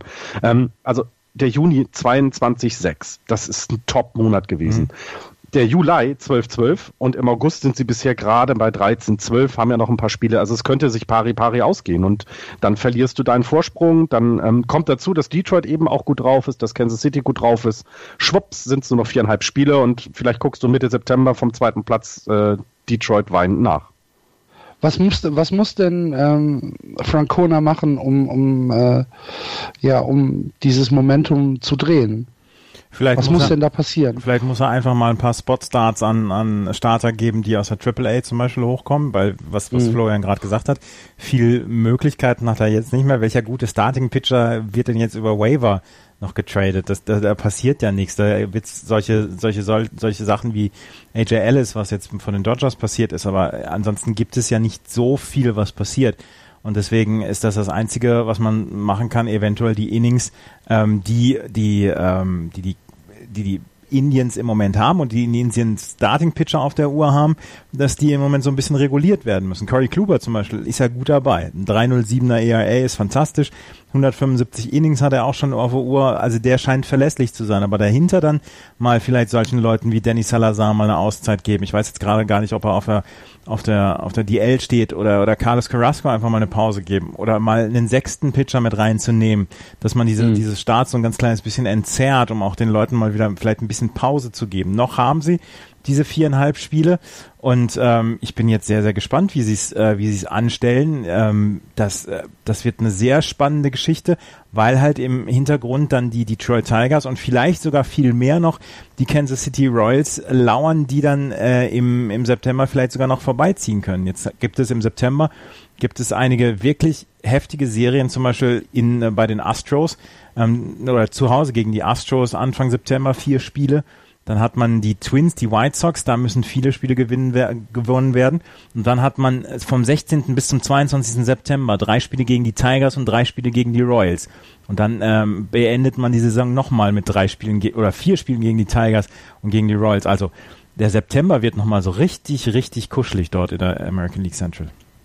Und es kann sich halt dadurch noch viel verändern. Das ist genau das. Also das ist ähm, so ähnlich wie in der East. Ne? Also ich finde diese beiden Divisionen auch am spannendsten. Ähm, ich gucke nicht so viel American League Baseball. Ich werde aber jetzt im September versuchen, mehr zu schauen, weil es eben genau diese Konstellation hat. Ähm, in die American League West guckend ist es halt ja nicht so spannend. Aber da geht noch einiges ab. Da, ja, also ich bin, ich bin auch gespannt. Ähm, ich könnte mir vorstellen, dass die Detroit Tigers noch abstürzen. das, machst du doch, das machst du doch nur, damit du recht behältst. ja, das ist ja nur Wunschdenken. Ja. Äh, die Tigers, Andreas hat es eben schon angesprochen, ähm, in der, in der Woche mit äh, fünf Siegen in Folge. Das war ein Spiel gegen die Red Sox, äh, eine Drei-Spiele-Serie gegen die Twins und auch das erste Spiel gegen die Angels haben sie gewonnen. Ähm, alle in relativ souveräner Ma Manier, immer mit äh, hohen Scores, 10-5, 8-3, 9-4, 8-5 und gut, das Spiel gegen die Angels 4 zu 2, aber trotzdem ähm, viel, viel Offensive in dieser Woche. Äh, mir ist eine Statistik ins Auge gefallen und die betrifft natürlich Miguel Cabrera. Der hat nach dem All-Star Break ein äh, Betting Average von 3,50. Ähm, kann man mal machen. Kann man, kann man tatsächlich mal machen. Ähm, er hat ein 3,50er Average, ein OBP von 4,18 äh, nach, nach dem All-Star Break, ein Slugging von 6,36 und ein OPS von über ähm, 1000. Also 1,54. Und dann kommt noch Justin, genau. dann kommt noch Justin Verlander dazu der in seinen ja. letzten Starts einen 6-1-Record hat. Gut, der Record macht nicht so viel, aber ein 1,98er ERA und in neun Starts 69 Innings ähm, wegge, weggebolzt hat. Also das heißt knapp acht Innings pro Start. Und wir haben, auch wir haben ihn schon ausgezählt, beziehungsweise haben gesagt, der ist durch und der ist fertig. Aber Justin Verlander zeigt im Moment wirklich richtig, richtig gute Leistung. Und ähm, er ist einer der Anker dieser doch etwas älteren Herren dort bei, bei den ja. Detroit Tigers, aber äh, Leute wie Miguel Cabrera und Justin Verlander sind da, wenn sie gebraucht werden. Das, schon, das, schon aber ich, das, das macht eben so ein Team wie die Tigers aus. Deswegen hatte ich sie auch in der, in der, in der Vorschau so gut bewertet, ähm, weil eben die Leute wissen, wann sie ihre Leistung bringen müssen. Es bringt dir nichts, einen tollen, eine tolle erste Saisonhälfte zu haben und zum Ende abzukacken. Das, das, das äh, bringt dir nichts. Das sehe ich bei den Giants. Tolle erste Hälfte, jetzt sind sie Zweiter. Äh, Dankeschön. Ähm, und das, das darf man, also ich glaube, das darf man nicht unterschätzen und ich, deswegen darf man auch die äh, Kansas City Royals nicht unterschätzen. Die wissen, wann und wo es darauf ankommt und die, man merkt es eben, dass es zum Ende hin jetzt einfach bei denen anzieht. Äh, ich meine, Verlander hatte zwischenzeitlich ein ERA von 4,73 im, im April sogar äh, 5,46. Jetzt aktuell der Juli mit 1,6 äh, Quatsch 1,69 und ähm, im August eben 2,41. Also das, das absolut deutlich zu sehen, ähm, der ist da, wenn, wenn sie ihn brauchen. Und ähm, ich, ich äh, bin immer noch, immer noch beeindruckt davon, ähm, was sie denn tatsächlich dann auf die, auf die, auf die Kette noch kriegen in, in Detroit. Ja, mich überrascht es halt auch. Wahrscheinlich Hab, mehr als euch. Habt ihr das Spiel gestern von Detroit Tigers gegen die LA Angels gesehen? Ich habe nur gelesen, dass es vier Ejections gab. Mike Everett, der Homeplate Umpire, war vielleicht gestern nicht so richtig gut drauf, vielleicht mit dem falschen Fuß aufgestanden. Auf jeden Fall hat er gestern ähm, sowohl JD Martinez als auch, ich glaube, Miguel Cabrera rausgeschmissen. JD Martinez hat hinterher gesagt, ich habe doch eigentlich nur gesagt, Junge, du hast aber heute einen schlechten Tag an der Plate, oder? Und zack, ist er, ist er rausgeschmissen nee. worden. Dann noch der, der, ja, also der, der Pitching Coach und Brad Osmus, der, der Manager, ist auch rausgeschmissen worden. Und äh, Everett hat jetzt schon sechs Leute in dieser Saison ejected äh, und ist damit auf Platz eins neben Dale Scott von den Schießrichtern, von den Homeplate Umpires. Er hat in dieser Saison sechs ejected und davon vier, ja, davon vier in einem Spiel von einer Mannschaft. Und hat sich damit in der Statistik nach oben. Hat sich gleich damit auf Platz eins gesetzt. Aber es war also ähm, er hat aber selber gesagt, alle Spieler. Sind die Splits interessant. alle Spieler, alle Manager und die Coaches waren wohl verwarnt ja. und teilweise schon mehrfach. Ähm, das zeigt doch, dass er wirklich, äh, ja, trotz sehr kurzer Lunte dann doch etwas länger gew äh, gewartet hat. Also wenn du mehrfach verwarnst, finde ich schon komisch. Also das gehört sich eigentlich nicht. Also ja, äh, vielleicht sollte er nächstes Mal mit dem rechten Fuß aufstehen. Aber, aber JD Martinez, der gesagt hat, eigentlich habe ich nur gesagt, dass er einen schlechten Tag heute hat. Mehr nicht. Ja. Ja, sehr, sehr ich gut. Möchte, ich möchte sowieso gerne mal äh, Mäuschen spielen, was so zwischen Patch, äh, Catcher und ja, Batter losgeht, ja, so ja. diese ganzen Sprüche, die du gedrückt bekommst. Also äh, in der Kreisliga oder Bezirksliga, wo man dann äh, einfach nicht so viele Zuschauer hat, da hört man ja schon was, aber ich glaube, bei den großen Jungs ist es, kann das auch sehr, sehr lustig sein. Glaube ich auch. Ja. Na. Okay, haben wir noch was zu den Tigers? Zu den Tigers habe ich nichts. Dann gehen wir äh, einen Schritt weiter und gucken auf die Kansas City Royals, die ja so ein bisschen ähm, deckungsgleich mit den äh, Tigers durch die Saison wandern. Ähm, wir haben sie nach dem Gewinn der World Series letztes Jahr ähm, haben wir eigentlich schon gedacht, hm, da könnte jetzt so ein, so ein kleines so ein kleines Loch kommen. Ähm, dann haben sie das ja, uns eigentlich haben sie, haben sie so gespielt, wie wir es erwartet haben. Und äh, beim All-Star-Break haben wir gesagt, ach, eigentlich sind sie schon aus Contention raus. Aber jetzt in äh, den letzten äh, Wochen, ja, spielen sie richtig, richtig guten Baseball, sind jetzt 8 und 2 für die letzten 10 ähm, und äh, plötzlich sind sie, auf, sind sie wieder auf der Landkarte drauf mit 67 Siegen. Und ich finde, ich, ich, und ich glaube, dass die Mannschaften, wie wir das vorhin schon kurz auch bei Detroit angesprochen haben, da nicht so gerne hingucken, wenn, wenn die jetzt nochmal ähm, richtig eingreifen sollen, weil sie eben wissen, was zu tun ist, um die World Series zu gewinnen. Also das, mhm. ähm, das finde ich ist ein Unterschied zum Beispiel zu eben Teams wie Houston oder, oder Seattle, ne? die, die immer versuchen, sich strecken, sich strecken, aber es dann am Ende nicht schaffen und die, die Royals wissen, was zu tun ist. Ich meine, ähm, zwei Jahre hintereinander in die World Series zu kommen, das ist nicht schlecht. Also das kann man mal machen. Ähm, davon dann einmal gewinnen. Ähm, ja, also ich bin ich bin sehr gespannt, wie die das, ähm, wie sich das da in der in der Division dann ähm, ähm, am Ende darstellen wird. Also man könnte, also es könnte ja auch tatsächlich kommen, Kansas 1, Detroit 2 und Cleveland 3. Das ist alles vorstellbar. Andreas, die äh, Royals sind jetzt drei Spiele zurück im Wildcard Race, sind äh, sechseinhalb Spiele hinter den äh, Cleveland Indians zurück. Gibst du mir recht, wenn ich sage, da ist auch sogar noch der Divisionstitel drin? Also beim Divisionstitel, da müssen sie schon jetzt arg strecken und da müssen wir vielleicht nochmal so einen, so einen August oder einen September hinlegen, wie sie den August hingelegt haben. Aber mhm. es ist durchaus noch einiges drin für die Kansas City Royals. Sie hatten eine zwischendurch eine Phase von 41, ein Drittel consecutive scoreless Bullpen Innings. Ach du Schande. Mhm. Mhm. Ähm, ich, ähm, wenn ich mir den Schedule angucke, der, ähm, der Kansas City Royals, sie haben jetzt in der kommenden Woche ab Montag eine Drei-Spiele-Serie in der Bronx bei den Yankees und dann geht's eigentlich in die Division rein. Drei Spiele gegen Detroit, in Detroit, dann vier Spiele zu Hause, nee, drei Spiele zu Hause gegen Minnesota, drei Spiele zu Hause gegen die White Sox, dann kommen noch mal kurz die Angel, äh, die Oakland äh, Athletics dazwischen, ähm, dann die White Sox, dann die Indians, dann Detroit, dann wieder Minnesota und dann wieder die Indians. Das heißt, bis auf die Serie jetzt, die am Montag startet gegen New York und eine äh, zwei, drei Spiele Serie, nee, vier Spiele Serie gegen die Oakland A's, sind es nur noch divisionsinterne Serien. Mhm. Davon sechs gegen die, also sechs Spiele gegen Cleveland und äh, sechs Spiele gegen Detroit. Meines Erachtens ist da tatsächlich noch alles drin, wenn sie so weiterspielen, wie sie jetzt äh, den August gespielt haben. Ja, also es ist tatsächlich, äh, es ist tatsächlich eine ganze, ganze Menge drin für die ähm, für die Kansas City Royals. Und du sagst, dass dieser Schedule mit diesen ganz vielen divisionsinternen Spielen kann da noch ganz viel dran rütteln. Also es wird ein sehr lustiger September, der in der AL Central vor uns steht. Ja, und äh, wie gesagt, die ähm, das einzige nach den Yankees sind die Oakland A's und äh, da kann man ja auch mal mindestens splitten oder vielleicht drei, drei zu eins gewinnen, die Serie.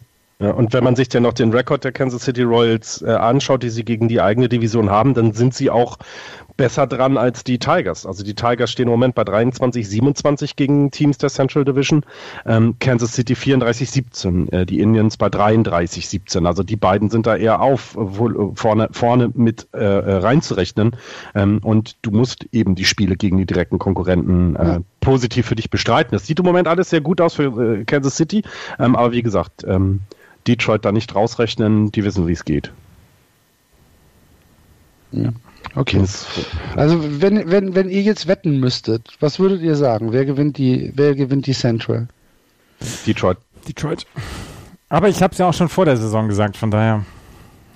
Deswegen würde ich das jetzt auch weiter so sagen, weil ich es ja auch gesagt habe. Man soll ja zu seinen Aussichten Brown stehen. Genau. Na gut. Die White Sox haben ein Spiel gewonnen heute ja. Nacht. Die White Sox haben einen neuen, einen neuen, einen neuen Stadionsponsor, über den sehr, sehr viel Gelächter Ja, gab. richtig. ähm, Guaranteed Rate Field heißt es. Ja, Guaranteed Rate, richtig, genau. Für 13 Schrecklich. Jahre. Schrecklich. Ja.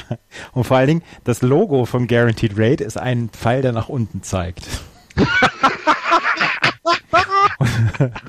und da hat sich, Wie großartig ist das denn? Und da hat sich, äh, da hat sich der, der Manager beziehungsweise ich glaube der Marketingchef von Guaranteed Rate haben sich darauf geeinigt, dass das ja das Zeichen für den nach unten gehenden ERA der Pitcher äh, ja, ja, genau. Mhm. Für die nächsten 13 Jahre wird es nicht mehr das US Cellular Field sein, was ja auch schon nicht so richtig dolle war. Es wird jetzt ähm, Guaranteed Rate Field heißen. Ne? Ach du liebe Güte. was für eine verlorene Franchise. Aber also wahrscheinlich zahlt Guaranteed Rate da eine ganze Menge. Aber Guaranteed Rate. Garantierte Rate wahrscheinlich. Aber tatsächlich in den USA gab es, gab es äh, Diskussionen, ob das der, der schlimmste äh, Sponsor ist, den es jemals in, in einer der vier großen Ligen gegeben hat für ein Stadion. Und dann haben die tatsächlich noch nicht die Trolley Arena oder das Playmobil Stadion gehabt, oder? Ja. Ja, ja, ja, ja, ja. Also ich, ich, ich lese gerade, es gab da einen Artikel, es gab jetzt Six Stadium ähm, also S-I-C-K-S, also nicht Sixt, sondern wirklich schlecht. Das ist äh, Seattle Pilots, aber das ist halt jetzt keine, keine, äh, ja, keine, äh, kein Major League Team. Enron Field finde ich auch großartig. Ja. Oh. Und das O.CO Coliseum ist auch immer noch äh, ja. bei Oakland. Ja, das auch. Das ist tatsächlich ja etwas, wo man sich ja. Aber das Guaranteed Rate ist sehr, sehr großartig. Also die ersten Spitznamen sind auch schon raus. Das ist der Guaranteed Loss Park oder das Low, oder das Low Interest Stadium. oh Gott, die Amis sind klasse. Ja. Ach. Ach du liebe Güte. Weißt du, hier verdrehen sie sich die, die, die, den Mund, weil sie nicht äh, irgendwie den Sponsor äh, oder den, den Besitzer von Rasenball irgendwie nennen wollen müssen und da drüben machen sie Witze über die Namen, finde ich. Aber jetzt stell dir mal vor, du bist ein White Sox-Fan in Chicago und du hast halt auch Kumpels, die Cubs-Fans sind. da kannst du nicht mit, gehen wir heute Abend ein trinken? Nee. Ich glaube, das gibt's nicht. Ich bleib zu Hause. Ja, ich glaube, ich komme nie wieder ans Tageslicht. also das gibt's ja gar nicht. Die, also ich war ja bei den White Sox dann noch im, im, im alten Stadion vom Namen her und das ist auch tatsächlich alles etwas trostloser dort, als es in, im, im Wrigley ist, weil Wrigley halt so mitten in der Wohngegend ist, wo Kneipen sind. Also das ist ja der, das ist ja der Hammer. Die haben alle Türsteher vor den Spielen, äh, von den, vor den Cups Heimspielen, weil halt einfach die Kneipen so wahnsinnig voll sind. Und nach dem Spiel gehen die auch alle wieder zurück in die Kneipe. Während du, wenn du bei den White Sox bist, froh bist, wenn noch eine U-Bahn schnell wegfährt. Weil lange aufhalten möchte man sich da, wo das Stadion ist, tatsächlich nicht. Das ist also dieser komplette Unterschied ähm, in der Stadt. Also und dann überhaupt diese Nord-Süd-Trennung ja sowieso, ne? Das also äh, äh, Norden äh, äh, Cubs, Süden White Sox, das ist schon, das ist schon super interessant. Ja. Aber der Präsident ist White Sox-Fan. Ja, weil er halt aus dem Süden von Chicago kommt. Dann ist es eben so. Dann ist es eben so. Okay, ähm, zu den Twins. Habe ich noch was zu Brian Dozier?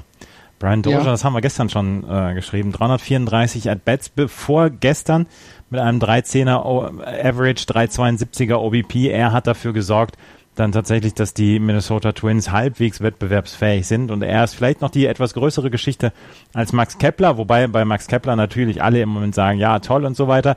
Der ist ein bisschen abgekühlt in den letzten Wochen, aber Brian Dozier ist, ist heiß geblieben und äh, 25 Home Runs in seinen letzten 334 At-Bats, das ist schon richtig stark und die Minnesota Twins können sich auf ihn verlassen und sie konnten sich bis gestern auch auf Erwin Santana verlassen.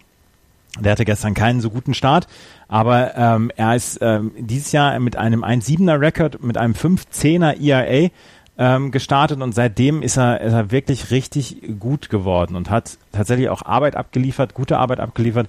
Er ist im Moment in der American League auf Platz 15 im ERA, vor, also vor dem gestrigen Abend mit einem 339er ERA und ähm, 14 Quality Starts hat er schon hingelegt. Also Irvin Santana und Brian Dozier. Es gibt doch noch ganz gute Nachrichten zwischendurch auch von den Minnesota Twins neben Max Kepler. Aber also Erwin Santana cleared waivers, ne? Der kann jetzt ähm, getradet werden und es, äh, ich glaube, da gibt es Teams, die daran Interesse haben könnten. Ja. Das ist jetzt, äh, also da denke ich eben ne, so an, an, an Teams wie Cleveland. Deswegen hatte ich vorhin gesagt, also es, es kommt zwar nicht viel von ähm, äh, auf der Waiver, äh, auf dem Waiver-Block, aber das ist etwas, was tatsächlich noch machen könnte. Es geht da tatsächlich obwohl nur um, äh, äh um, Cash dann. Also ich glaube nicht, dass die Minnesota Twins da noch irgendwie jemanden erwarten, der ähm, ähm, dass da noch irgendwie Talent mitkommt. Es geht wohl tatsächlich viel um Cash, aber Erwin Santana könnte für einige Teams nochmal gerade Richtung 40-Mann-Roster sehr, sehr interessant werden. Mhm. Und Max ja, Kepler, ähm, Max Kepler war auf der USA Today. Auf dem oh, Titel, okay. wenn ich das richtig gesehen habe. Ich habe irgendwie ähm, einen Tweet, ich glaube, es war sogar von Sunny, äh, bei Twitter gesehen, ähm, der ein Foto gemacht hat, äh, Max Kepler auf dem äh, Bild, äh, auf dem, auf, sei es jetzt, ich weiß nicht, ob es die, die, die, die, ganz vorne war oder Sportteil vorne, ähm, die ist ja sehr dick, die USA Today, da war er auf jeden Fall ähm, drauf und hatte entsprechend Geschichte. Eine lange Geschichte ist online auch abrufbar, packe ich dann nochmal in die Shownotes. Ja, super. Also zur Sendung packe ich das mit rein, weil das finde ich, ähm, das ist, klingt jetzt blöd, aber USA Today ist es eher ja, na, das ist jetzt gemein, ist ja eher so vom Niveau her die Bildzeitung ähm, als, als andere, aber sie ist halt nationwide relevant. Also ähm, sie wird in jedem, jeder Stadt kannst du sie kaufen. Ähm, und wenn du da dann das auf, auf eine relevante Seite geschafft hast, ist das schon was. So, um es ja. mal äh, leicht oder oder oder. Ja, es, es sorgt halt auf jeden Fall für Präsenz, ne? Richtig, das genau.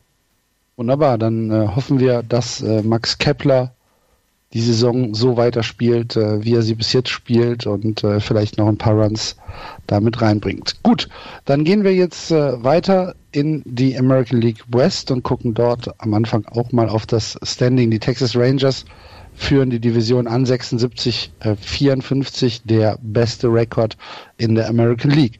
Dahinter die Houston Astros 68 61, die Mariners ebenfalls 68 61, beide siebeneinhalb Spiele zurück hinter den Rangers. Die Oakland A's und die LA Angels raus aus dem Rennen, die A's 56 73 und die LA Angels 55 74. Bei den Texas Rangers, was mir immer am, am ersten auffällt, sie haben den besten Rekord in der American League und haben ein Run Differential von plus 4. Ja, 605 Wahnsinn. Run scored, 601 Run against. Ähm, absolute Freak-Statistik. Sie, äh, sie verlieren Spiele 12 zu 1, sie gewinnen 9 zu 0, äh, sie gewinnen 7 zu 0, dann verlieren sie wieder mal 3-0, 8-4, 8-2. Äh, was, wie kommt es, dass du mit so einer Run Differential, wo du also im Prinzip ja, dich nicht absetzt von deinen Gegnern über 128 Spiele. Wie kann es sein, dass du da äh, eine, eine Winning Percentage von 85 hast? Ich raff das nicht.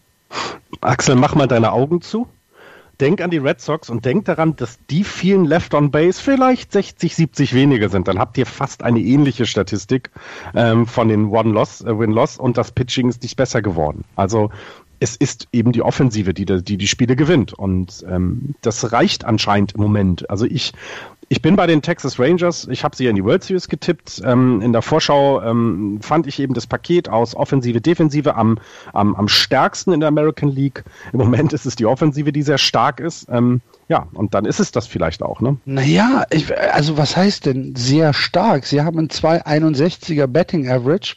Ähm, sie haben eine 319er On-Base Percentage. Mit einem 319er On-Base Percentage bist du im Prinzip äh, bist du unterstes Mittelfeld, also bist du 19. in, in, in der Liga. Ähm, das, das ist nicht sehr stark. Und wenn man dann ins Pitching geht, haben sie ein Earned Run Average von 4,36 als gesamtes Team. Äh, damit sind sie 20. und ein Betting Against von 2,63. Damit sind sie 21. Ja, manchmal kann man ja. das vielleicht nicht nur an den Betting-Statistiken äh, äh, so weit erklären. Also sie, sie kriegen ja Aber die wir Runs versuchen auf die ja. Platte. Ja, ja, über, sie kriegen die Florian, Runs die, über, über 128 Spiele. Das ist, ne, wir, wir sagen ja. ja, dass Baseball das Spiel ist, wo du am konstantesten sein musst, um halt diese Winning Percentage ähm, zu erreichen, um halt irgendwie äh, in die 60 Prozent äh, Winning Season zu kommen. Ähm, und die Statistiken, die lügen ja nicht, die Zahlen sind ja da. Vielleicht lügen die Statistiken, ja. Nein, du hast recht, Statistik. Das ist, ja, das ist halt schwierig zu erklären, finde ich. Ähm, tatsächlich. Also ich. Und äh, sie haben ja auch, sie haben auch keine, sie haben auch keine herausragenden Spieler. Wenn ich jetzt Ruffnet Odorn äh, mir rauspicke, der hat 24 Home Runs. Ja, das haben 24 Leute aus dem, aus dem Red Sox Roster auch. So, ein Betting Average, Elvis Andrews, der Beste äh, aus Texas 296. Ähm, Adrian Beltre, 287. Das ist ja alles nicht herausragend. Das ist halt einfach, kann das, kann das so ein Fall von gutes Pferd springt nur so hoch, wie es muss sein? Glaube ich eher nicht. Ich glaube einfach, dass der Faktor Glück noch eine Rolle spielt, würde ich jetzt mal behaupten, bei dieser Freakigkeit, die du, die du ja erklärt hast mit den Ergebnissen, dass du halt eben einfach mal neun Runs scorest und dein, dein Pitcher es schafft eben keinen äh, gegen gute äh, Offensive der Indians zu kriegen, aber du kriegst halt auch mal zwölf Runs und hast selber dann nur einen auf der Platte. Das ist vielleicht eben ja, es ist, ist ein, ein Freak-Team, was eben seine äh, Offensive zum Laufen bringen kann ist aber das nicht regelmäßig tut. Das ist super schwierig zu erklären. Andreas, ordne das mal ähm, für uns ein. Also ich habe ich hab mir jetzt dann auch mal mal wieder die Splits angeguckt, der der ähm, des Hittings und des Pitchings. Und das Hitting lässt darauf tatsächlich auch nicht so richtig schließen. Ian Desmond zum Beispiel hat die meisten At-Bats im August gehabt für die für die Texas Rangers, hat einen 2,35er Average, 2,62er OBP. Zwei Spieler ähm, stechen daraus heraus. Das sind äh, Adrian Beltre, der im August einen 3,19er Average hat und 3,86er on Base Percentage äh, mit 19 RBI, 10 Walks, 11 Strikeouts, 7 Home Runs, das ist richtig gut. Und Elvis Andrews mit 3,24er Average und ähm, 3,73er on Base Percentage. Dann guckst du dir das Pitching im August an, weil wir, wir reden ja dann auch, wir müssen über einen kleineren Zeitrahmen dann auch ähm, sprechen und äh, von den von den Starting Pitchern hat Cole Hamels einen 204er ERA im August, der ist fantastisch. Judavish mit einem 2,73er ERA ist auch das ist gut. Aber Martin Perez zum Beispiel, auf den sich die ähm, Texas Rangers dieses Jahr auch sehr verlassen müssen, weil er zu den Starting Pitchern gehört und weil sie nicht groß die Tiefe haben, hat einen 5,46er ERA im August. Äh, Griffin hat einen 5,34er ERA im August. Und ähm, dann wird es halt schon ähm, wird's halt schon dünne. Und dann habe ich mir das, das Schedule angeguckt und sie hatten tatsächlich dann ähm, ein gutes Schedule im August. Sie haben gegen die Astros 2-1 gewonnen. Sie haben gegen die Rockies 3-1 gewonnen. Dann haben sie gegen die Tigers 1 zu 2 verloren. Also wenn sie auf, äh, auf, auf Mannschaften mit Augen, auf Augenhöhe treffen, dann verlieren sie gerne auch mal mehr. Aber dann hatten sie die Oakland A's, die sie gesweept haben. Dann hatten sie die Tampa Bay Rays, wo sie 1 zu 2 gegen verloren haben. Dann haben sie gegen die Reds gesplittet.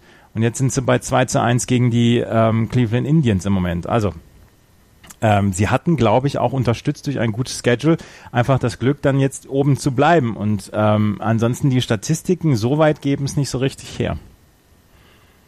Also nicht für ein überragendes Team, was im Moment noch mit den besten mhm. Rekord in der, in der äh, American League hat. Ja. Und sie haben den besten, ja. Ja. Ja. ja und wirken ja. irgendwie nicht so. Ne? Wenn man sich die Cubs anguckt, die den besten Rekord in der National League haben, dann kannst du es genau erklären. Bei den Rangers eben nicht. Das ist schon komisch. Ja. Habt ihr den, habt ihr den Homer von Hugh Darvish gesehen? Ja, war cool. War, war nett, ne? Ja. Fand ich ziemlich nett. Ja. Und ich kann es jedem Hörer nur mal empfehlen, weil es gab eben äh, wieder diese Woche ein Video, äh, wo jemand äh, den Kopf von Adrian Beltre äh, berührt hat. Googelt einfach, es ist grandios. Es, macht man also es, es gibt nichts Besseres, als sich da Bilder anzugucken, wenn er dann tatsächlich mal berührt wird. Ähm, äh, also es ist, es ist ein Traum und vor allen Dingen die Spieler machen sich daraus ja auch einen riesen, riesen Spaß. Der dritte Google-Begriff. Ja, er, er, er, er hat da überhaupt keinen er findet es einfach nicht lustig. genau. Es gibt, er kann genau. es nicht leiden. Wenn, wenn, du, wenn du bei Google Touching eingibst und dann nur das A eingibst oder das A, dann kommt danach Touching Adrian Belters Head. kommt danach er, er findet es nicht lustig. Und ich finde, das sollte man respektieren und nicht so wie Prince naja, Fielder in seiner Abschieds, ja. in seiner Abschieds-PK, äh, Prince Fielder geht an ihm vorbei und, und äh, tätschelt ihm nochmal den Kopf. Das, ich glaube, das, das macht den, das macht den rammdösig. Ja, das macht den, das macht den ernsthaft wütend. Irgendwann ja. explodiert er. Ja, ja. Kriegt ich glaube, sie müssten dann auch, was sie müssten da bei den Rangers irgendwie, ähm, wenn er dann seine Karriere beendet, irgendwie so einen Kopf äh, von, also seine eine Büste von seinem, von seinem Kopf äh, vorne am Eingang des Stadions, sodass jeder Spieler, äh, jeder, jeder Fan immer mal rüber touchen kann. So, jetzt dürft ihr auch. Ja, ja großartig. ähm, aber spannend äh, macht die Division, weil ich, also wir können eigentlich davon ausgehen, wenn die Rangers so weiterspielen wie bisher, siebeneinhalb Spiele werden die Astros und die Mariners wahrscheinlich nicht mehr aufholen, ne? Ich, also ich traue es halt den Astros und Mariners nicht zu. Es ist, ich auch nicht. Ähm, ich glaube, ich glaube, dass die, die, ähm, dass die Texas Rangers weiter so ihren 5-5er Schnitt haben werden über zehn Spiele und dass sie damit dann relativ sicher die, die Division gewinnen werden. Ja, und am Ende in der World Series stehen, weil Florian das vor der Saison gesagt hat. Aber äh, dennoch, die Astros und die Mariners, ähm, beide nur in Anführungsstrichen zwei Spiele hinter der Wildcard zurück. Und äh, das könnte nochmal ein richtig schönes Hauen und Stechen geben da. Ja, absolut. Ähm, ich eins noch gerade zu den Texas Rangers, Entschuldigung. Carlos mhm. Gomez, äh, den haben sie ja geholt von den Houston Astros, der ja auch äh, DFA war. Und den haben sie geholt über Waiver Wire und der hat in seinem ersten At-Bat, in seinem zweiten Pitch in Home Run geschlagen und äh, war ja. danach hinterher total glücklich. Und bei den Texas Rangers, ähm, Rangers Manager Jeff Bannister hat gesagt, you can't run scared from talent, talented players. Also man muss sich einfach diese talentierten Spieler angucken und vielleicht dann auch mal ihnen eine Chance geben. Und ähm, die Houston Astros waren wohl tatsächlich müde von den äh, von der von den Hampeleien von Carlos Gomez der immer wieder übertrieben auf dem Platz agiert hat und davon waren sie, glaube ich, müde. Und jetzt sagt man bei den Texas Rangers, dass sie ein sehr, sehr intaktes Clubhaus haben, gerade mit solchen Leuten wie Adrian Beltre, Ian Desmond und Cole Hamels, ähm, dass sich dass sich äh, Carlos Gomez solche Schwachheiten gar nicht erlauben wird. Also ich finde das bei den, also das, das ist nochmal, ich mag die Rangers überhaupt nicht. Ich habe keine Ahnung warum. Es ist, es, sie gefallen mir nicht. Aber was sie, wie Spieler bei denen aufgenommen werden, äh, die Probleme haben, das hatten wir letzte Saison mit, jetzt fällt mir der Name nicht ein, was Hamilton? Nee, wie ist er denn noch? Der Josh Alkoholiker. Josh Hamilton, ja. Josh Hamilton, genau. Sag ich doch. Ähm, sowas, ich finde das sehr bemerkenswert und es scheint dort ja dann auch eben mit solchen Spielern gut zu klappen. Und dann muss man da mal loben, finde ich. Ja. ja, habt ihr ja jetzt getan. ja. Aber Houston wollten wir jetzt weiter uns angucken. Hm, Houston und Seattle. Also wie gesagt, ich, ich, ich finde das noch recht spannend. Und ähm, wenn man sich Houston anguckt, die sind jetzt äh, eigentlich ganz gut in Tritt. 7 und 3 für äh, die letzten äh, zehn Spiele. Haben jetzt zwei Spiele gegen die Rays äh, gewonnen, haben davor eine Serie gegen die Pirates 2-1 gewonnen, haben die äh, Orioles 3-1 geschlagen. Ähm, das ist, äh, das ist ganz okay. Und sie haben José Altuve. Ja, äh, genau. Sie haben, Sie haben ach, José Altuve, der ja wirklich äh, Zahlen auflegt, die, die jenseits von Gut und Böse sind, finde ich. Ähm, ja. es, ich finde es auch irgendwie, man sollte eigene Statistiken für Zwerge einführen oder sowas. Also das ist ja uh, Wahnsinn. Jetzt kommen wir aber in politisch inkorrekten Bereich hier. Baseball-Zwerge? wir kommen in, äh, wir sollten eigene Statistiken aufführen für Spieler vielleicht unter 1,60. Das Problem ja. ist von, von José Altuve schon die ja, Statistiken Du bist für, der geborene Diplomat. Andrea. Genau. Ja, wenn, so. wenn José Altuve schon die, äh, wenn du dir die Statistiken für normal äh, große Spieler beziehungsweise für, für alle Spieler anführt, dann brauchen wir auch keine extra Statistiken für ihn. ja, ja, richtig. Es ist Wahnsinn. Also ich finde es, äh, ähm, ich finde es immer noch überraschend, ähm, dass es so schwierig ist, eine mit dieser kleinen Strike-Zone aufgrund seiner Körpergröße umzugehen. Ähm, ich hätte das jetzt in der Big League nicht erwartet, aber es scheint ja tatsächlich ein Problem zu sein, ähm, äh, für die Pitcher da das richtige, das richtige Maß zu finden. Und ähm, naja, er, er profitiert davon und bringt die Astros eben immer noch ja immer noch in Reichweite. Ich finde es eben, also ich finde, ich finde die Astros sind ein größerer Konkurrent oder ich traue ihnen mehr zu, sagen wir mal so, als Seattle, würde ich jetzt sagen. Ähm, aber so richtig kriegen die nochmal diesen Lauf, jetzt nochmal acht, neun Spiele in Folge zu gewinnen. Ähm, ach, sie spielen halt eben auch noch untereinander. Das ist, ist ja klar Richtung Ende der Saison. Sie haben sechs Spiele noch gegen die Texas Rangers. Sie haben äh, gegen die Seattle Mariners haben sie auch sechs Spiele noch. Also da kann sich ja noch einiges verschieben. Sie müssen allerdings auch als, äh, ähm, als Auswärtstouren äh, gegen die, äh, nee, sie spielen zu Hause gegen die Cubs. Das ist, glaube ich, nicht schön im Moment.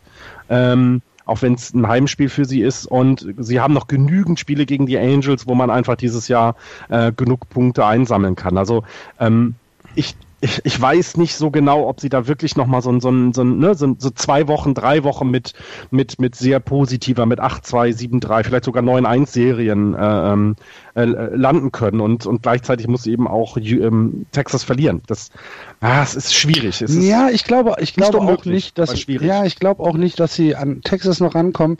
Aber meines Erachtens äh, ein Contender für die Wildcards sind sie alle mal. Würde ich auch behaupten, ja. ja. Sowohl Houston als auch Seattle. Wenn ich wenn ich jetzt mit den Yankees vergleiche, ne, die Yankees zweieinhalb Spiele zurück, die Astros zwei Spiele zurück, dann sind also dann habe ich mehr Vertrauen beziehungsweise glaube, dass die dass die Astros ähm, eine größere Chance auf die Wildcard haben als die Yankees. Einfach ja. vom Bauchgefühl her. Haben sie auch, würde ich auch sagen. Lustige Statistik noch zu Even Gettys. Uh, Evan Gettis ist erst der vierte Spieler, der in seinen ersten vier Saisons 20 Home Runs oder mehr geschl geschlagen hat bei Spielern, die äh, erst mit 26 oder älter ihr Major League Debüt gemacht haben. Evan Gettis hat in 2013 bei Atlanta sein erstes MLB-Spiel gemacht. Da war er 26 Jahre alt und ähm, da ist er jetzt erst der vierte, der in seinen ersten vier Saisons äh, mehr als 20 Home Runs geschlagen hat. Jonas Cespedes hat, äh, hat das geschafft. Äh, in fünf äh, ähm, Seasons hintereinander. Dan Agler in sechs Spielen hintereinander und Bob Johnson hat es in neun Seasons hintereinander von 1933 bis 1941 geschafft. Und jetzt halt Even Gettis mit vier. Herzlichen Glückwunsch. Carlos Correa. Nicht schlecht. Carlos Correa hat übrigens Franchise-Rekord für Home Runs unter Shortstops übertroffen. 41 Home Runs hat ein Shortstop benötigt, um in der Franchise-Historie ähm, in der, der Houston Astros die, die Top-Position bei den Home Runs anzunehmen. Okay. Das ist mal in, in welchem Zeitraum? Weil ich meine, er hat jetzt dieses Jahr hat er jetzt 19 Home Runs, das ist nicht so viel. Er ist der 41. seiner Karriere und der 40. Karriere, Shortstop. Okay. Und der 40. Ah, als Shortstop. Okay. Und ähm, ja. Verstehe. Der nächste auf der Liste ist Adam Everett, der 35 Home Runs in 632 Spielen geschafft hat als Shortstop. Okay. Also der Shortstop ist nicht unbedingt die Position, wo du die, die dicken Arme in der Lineup hast. Nee, und die Houston Astros haben nie viel Wert darauf gelegt, dass der Shortstop dann wirklich offensiv auch was reißen muss. Mhm. Ja.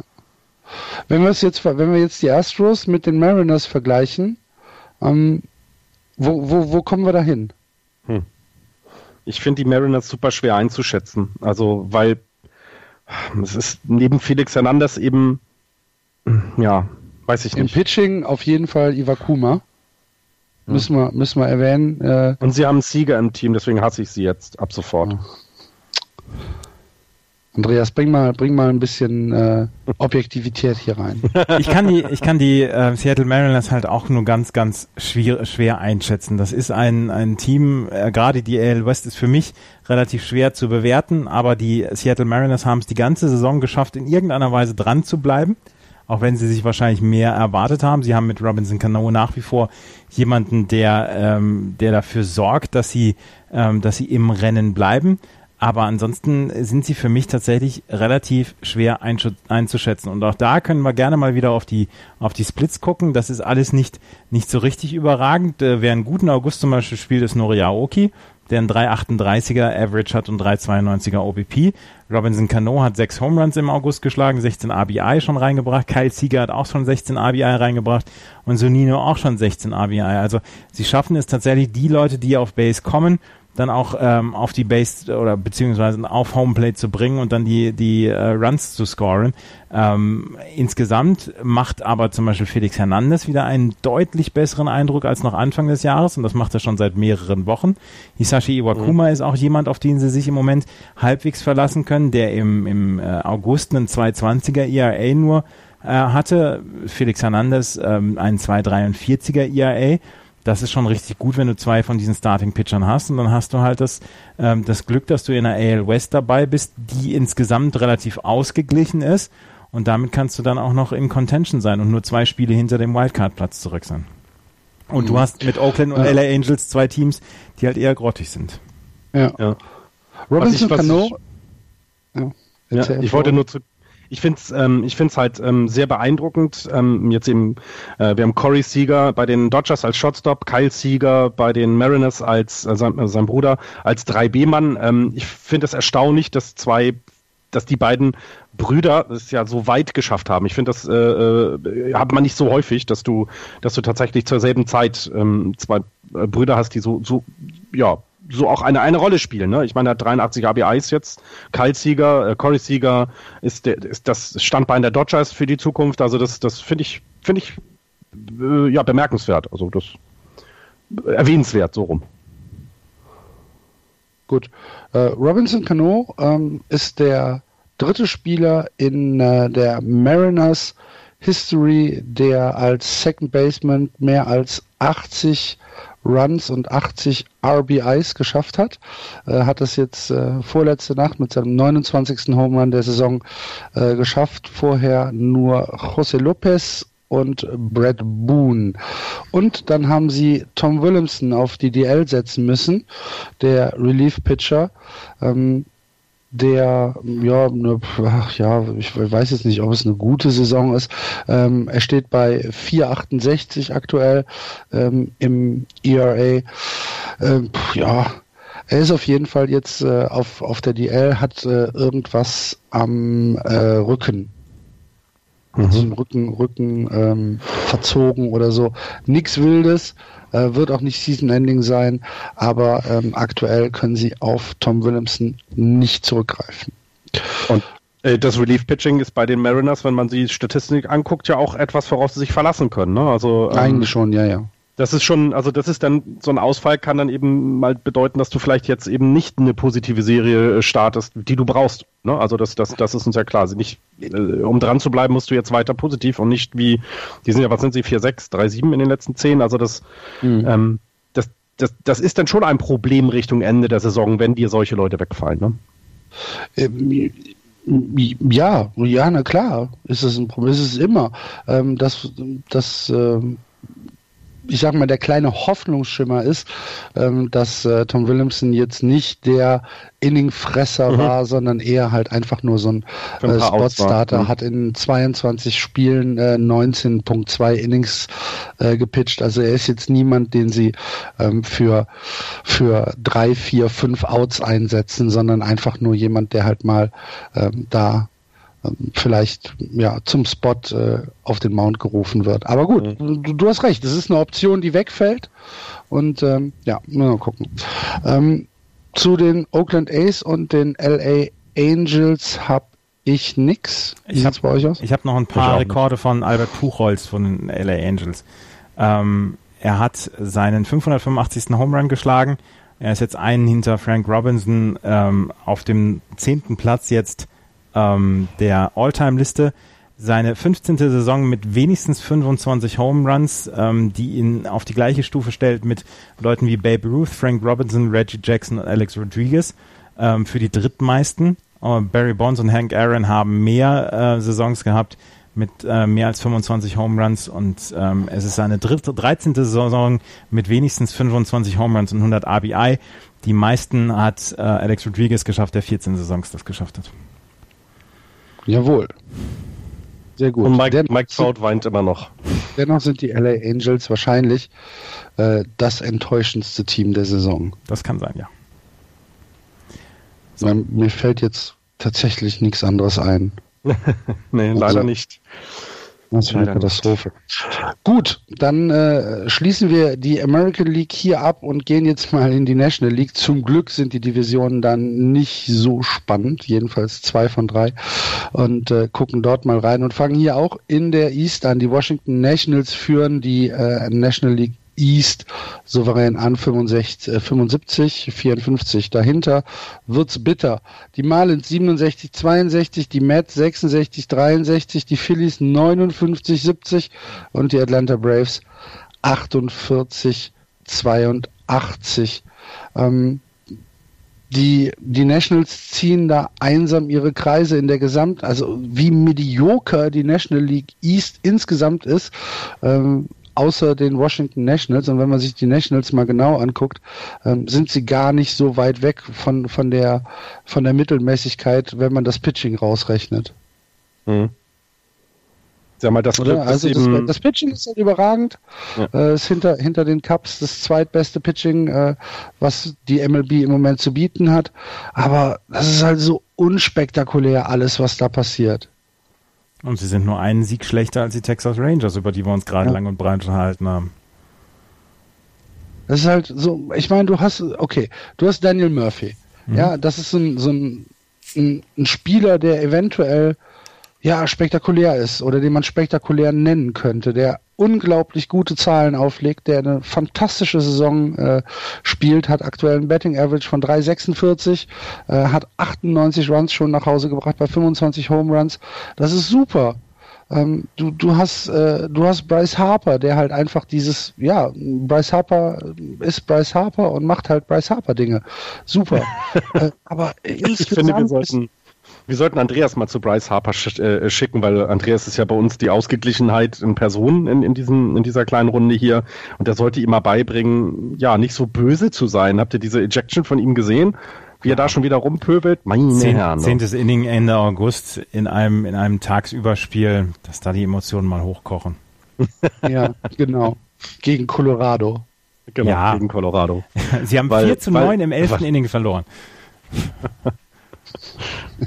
ja, aber sonst, ähm, ich finde halt ähm, bei den, was, was das gleiche, glaube ich, für die, für die Nationals gilt, äh, was wir bei den Rangers gesagt haben. Es ist eben timely hitting. Ähm, sie haben im Gegensatz zu den Rangers halt auch, oder wie die Rangers auch, so rum, nicht so viel Konkurrenz in der eigenen Division. Das war mal am Anfang so. Jetzt sind äh, die Marlins und Mets abgebrochen. Das heißt auch vielleicht so ein bisschen, ja, wir müssen halt nur so ein bisschen was tun. Ähm, und nicht so ganz so hoch springen. Ähm, ist, ja, ich, ich finde es schwierig zu erklären, aber sie wirken trotz allem nach den Cups immer noch als so am ausgeglichensten, was das alles angeht. Ähm, da gibt es halt doch viel, viel mehr Teams in der National League, die, die wesentlich schlechter sind und dann trotzdem die Division anführen. Also guck, guck dir die Dodgers an, die können die Zahlen der Nationals nicht liefern. Ich also sage ja auch nicht, dass sie schlecht sind. Ich sage halt einfach nur, dass sie, dass sie als führender wie Arsch auf Eimer in diese National League East passen, ja. die halt einfach meines Erachtens im Moment die schlechteste Division im gesamten Baseball ist. Das ja, ich finde die National, also ich finde die National League West jetzt auch nicht so dolle, ähm, weil eben die beiden führenden Teams jetzt keine Stärke äh, wie jetzt meinetwegen die Cups oder ähnliche Teams haben. Aber ja, kannst du, kannst du von ausgehen, wenn du die Braves siehst, ne? 48 Spiele gewonnen, das ist nicht gut und, und auch die Phillies sind nicht, sind nicht weit weg davon. Ähm, und dieser ja, Absturz der Mets, den wir gesehen haben in den letzten Monaten, die sich so ein bisschen wieder, ja, so ein bisschen wieder gefangen haben.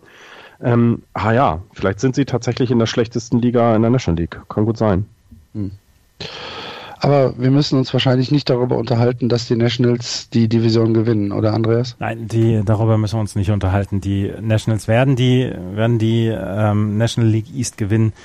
Sie haben jetzt acht Spiele Vorsprung vor Miami, die ja nun wirklich äh, durch die Bank ähm, mediokre Momente haben, eigentlich nie so richtige ähm, Ausbrüche haben. Die New York Mets, die so langsam ähm, scheinbar die, die Fahrt wieder oder Fahrt wieder aufgenommen haben, aber trotzdem schon neun Spiele zurück sind. Nein, die werden die Division gewinnen und ich, ich, ich finde, sie machen das im Dusty Baker-Stil. Ganz ruhig, ganz überlegt. Mhm ohne großen groß Aufhebens zu machen. Aber ähm, sie haben ja einiges tatsächlich auch getan. Sie haben ähm, mit mit äh, Trey Turner jetzt einen Lead-Off-Hitter, mit dem sie tatsächlich in seiner Zeit, in der er Lead-Off-Hitter ist, haben sie insgesamt durchschnittlich einen Run mehr gescored als vor seiner Zeit als Lead-Off-Hitter. Also er kommt auf Base und tatsächlich sorgt er dann ähm, für äh, für diese für diese Runs und während seiner Zeit als Lead-Off-Hitter, das kann nur Zufall sein, äh, das kann Zufall sein, das kann aber auch, äh, kann aber auch was damit zu tun haben, haben sie einen Vorsprung von viereinhalb auf acht Spiele ausgebaut. Das ist nicht so richtig schlecht und ähm, Trey Turner macht wirklich einen richtig guten Job. 341er äh, Average,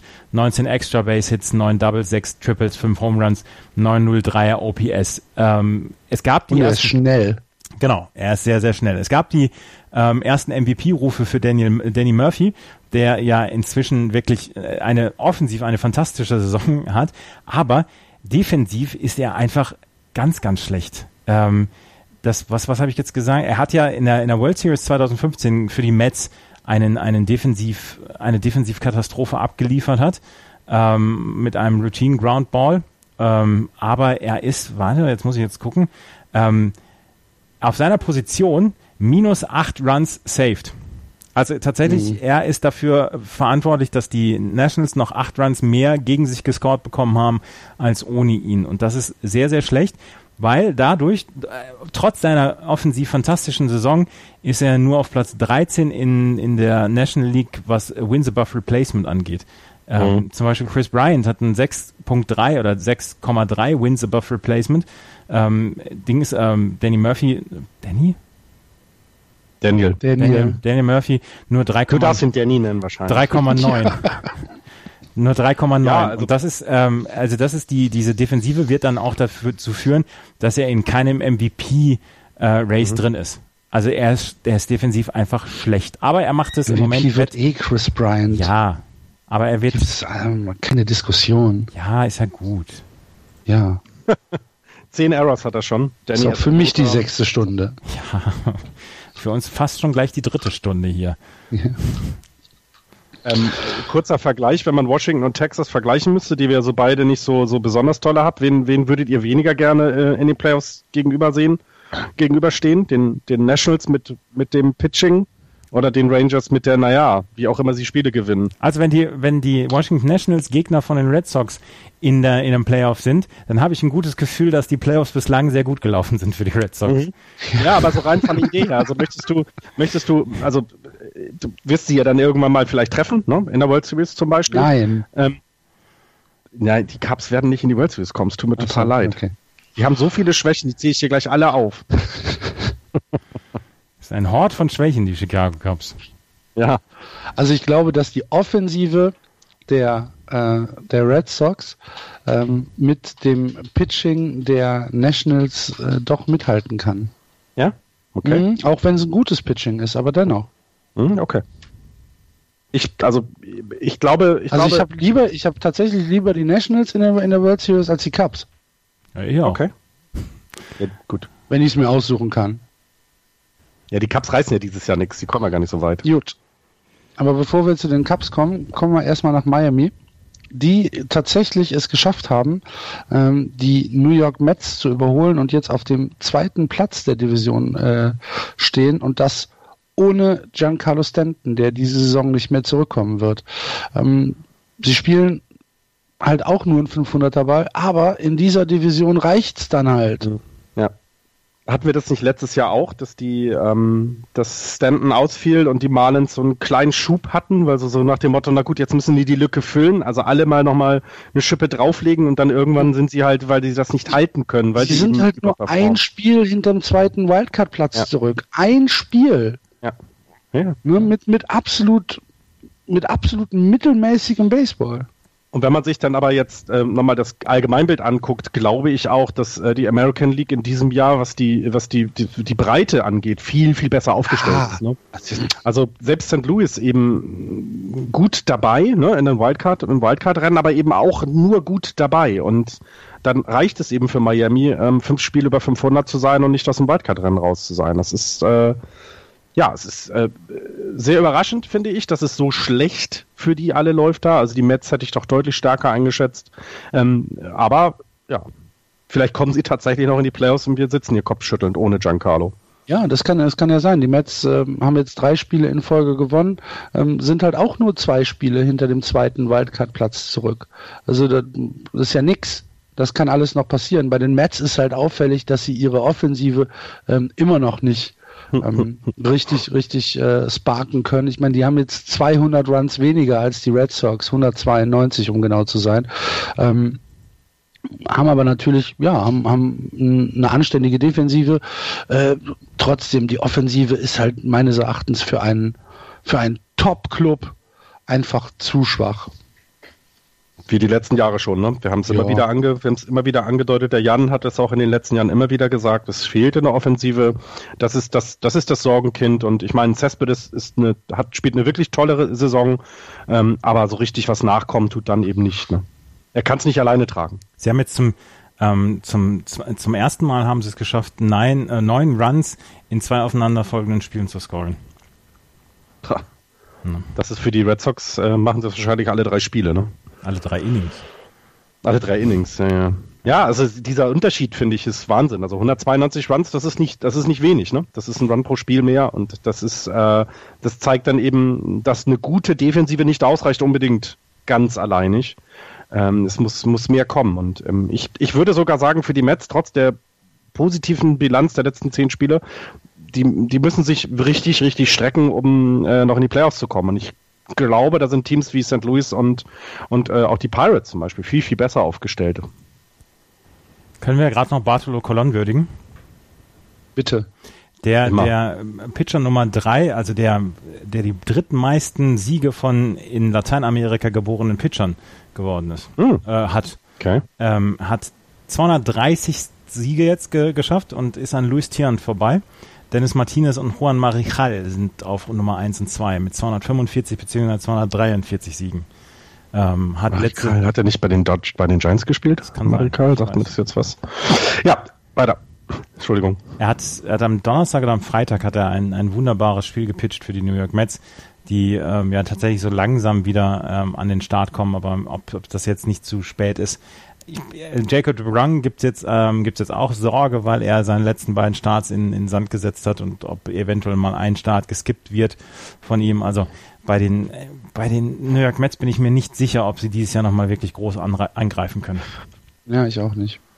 Und ich meine, wenn man das jetzt im Vergleich zu den Red Sox nimmt, ne, es ist doch tatsächlich vielleicht wesentlich besser, in der Offensive mehr zu, zu strahlen, also da besser zu sein, ähm, als in der Defensive, weil es reicht dann eben ein Run, der dir Gegner scored, wenn du selber nichts auf die Kette kriegst, ähm, trotz guten Pitchings. Denn so ein Run ist schnell mal produziert gegen sich. Das ist ja nichts, was jetzt irgendwie unwahrscheinlich ist. Und da ist es doch besser, wenn deine Offensive dir fünf, sechs schon immer vorweg mitgibt. Also das finde ich, sieht man an den Mets als im, im, Vergleich zu den, zu den, zu den Red Sox einfach sehr deutlich. Ne?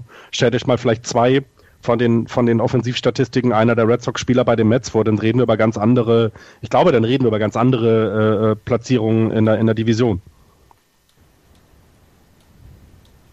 Ja, äh, ich bin da komplett bei euch. Also ich habe auch überhaupt kein Vertrauen zu den, zu den Mets. Da müsste jetzt noch eine ganze Menge passieren. Aber glaube ich nicht. Andreas, möchtest du über die Phillies reden? ähm, ja. Ähm, die haben ja jetzt hier den AJ Ellis von, von Dings haben sie, haben sie getradet für, für Carlos Ruiz. Äh, Carlos Ruiz, einer den, der letzten verbliebenen von den Dodgers. Äh, von den Dodgers, genau. AJL von den Dodgers mhm. und Carlos Ruiz haben sie abgegeben. Einer der letzten verbliebenen der 2008er Meistermannschaft, Carlos Ruiz.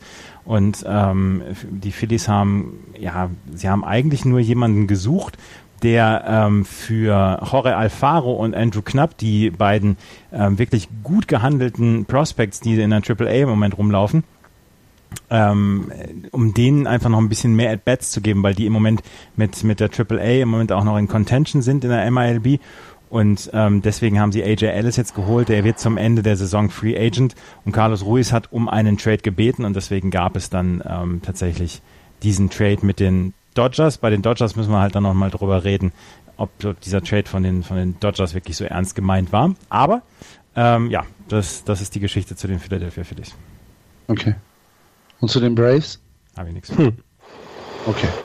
Dann machen wir jetzt ein bisschen Tempo und gehen weiter in die National League Central, die entschieden ist. Die Chicago Cubs führen 82, 46. Äh, dahinter die Cardinals 14 Spiele zurück, 68, 60. Die Pittsburgh Pirates 66, 61. Die Milwaukee Brewers 56, 73 und die Cincinnati Reds 55, 73. Die Geschichte der Division schnell erzählt.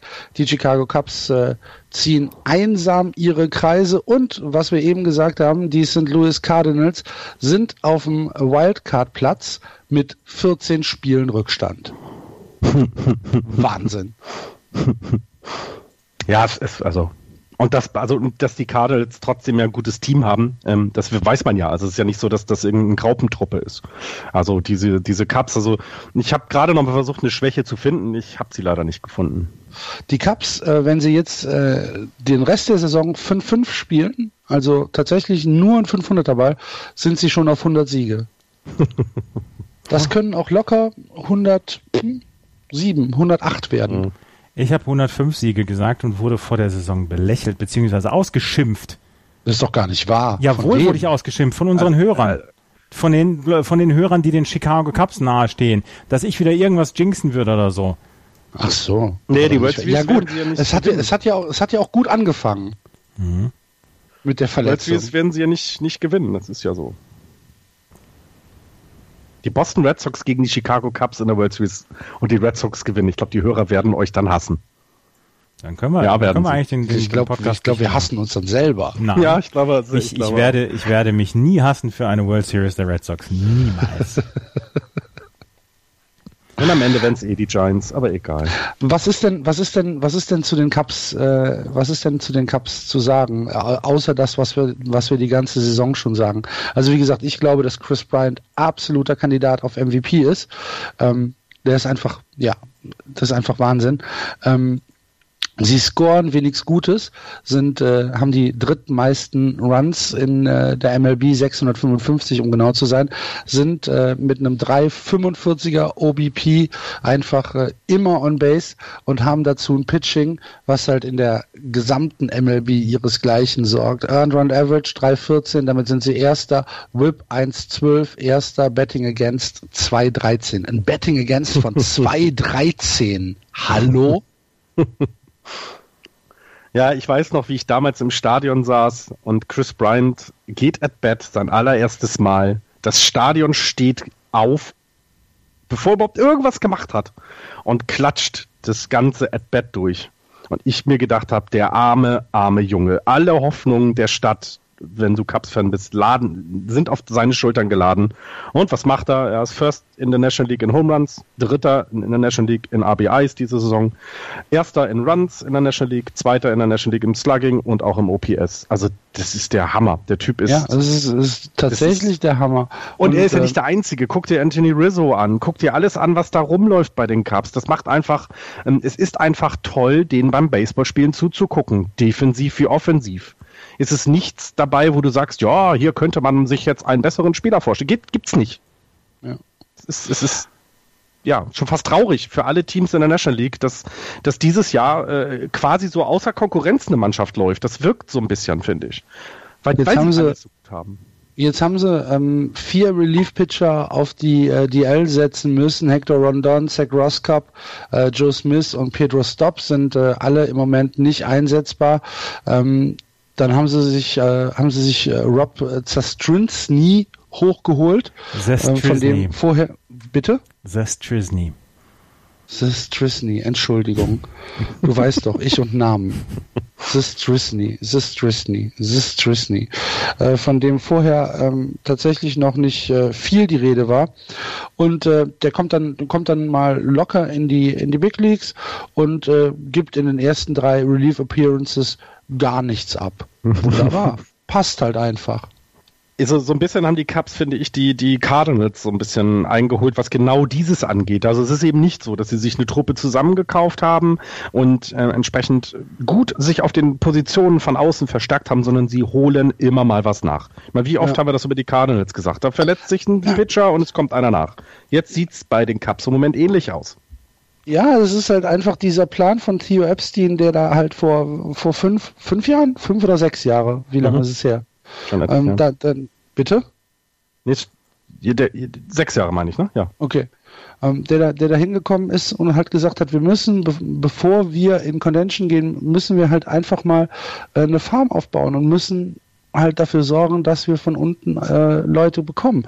Und das geht jetzt halt auf. Also es ist meines Erachtens ein Team, was im Moment keine Schwächen zeigt. Mhm. Andreas? Ja, ich kann, ich kann nur zustimmen. Ich, ich nicke okay. zustimmend.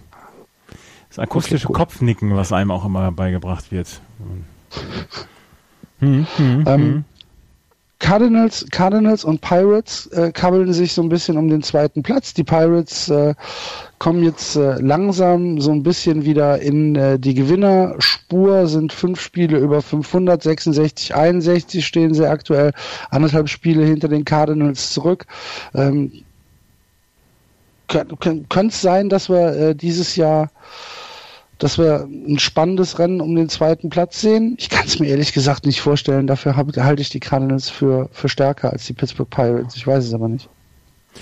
Ich finde ja, die, die Pittsburgh Pirates machen gerade wieder einen relativ guten Eindruck. Sie haben, ja. ähm, sie haben nach dem, dem Trade von Mark Melanson hat ja jeder gesagt, ja okay, sie haben die Saison für beendet erklärt, aber insgesamt machen sie jetzt wieder einen, einen wirklich besseren Eindruck. Ich habe eine Geschichte gelesen über Jameson Talion, einer der Starting Pitcher der Pittsburgh Pirates, der 2009 als einer der besten Rookies überhaupt oder beziehungsweise einer der besten, ja genau, einer der besten Draft Picks überhaupt gehandelt worden ist oder einer der besten Prospects und ähm, dann hat er tatsächlich seine, seine Pause gebraucht, hat er auch anderthalb Jahre Pause wegen Tommy John Surgery. Und jetzt hat er seine ersten elf Spiele hinterlassen bei den Pittsburgh Pirates. Einen 3,14er ERA und einen 1,09er Whip in seinen ersten elf Starts, Entschuldigung, und ähm, hat eine unglaublich gute Kontrolle über seinen Ball. Er ist tatsächlich auf Platz zwei. Ähm, er ist auf Platz zwei äh, unter den Startern mit mindestens, ich glaube, ähm, 60 oder 80 Innings. Ähm, Walks per, äh, per nine Innings. Und auf Platz 1 ist Clayton Kershaw, auf Platz 2 ist James Talion, auf Platz 5 unter anderem Rick Porcello. Aber er hat eine unglaublich gute Kontrolle, er walkt kaum jemanden und äh, bringt tatsächlich dann in dieses Line-Up der, ähm, der Pittsburgh Pirates, bringt er dann einfach ähm, Sicherheit mit rein.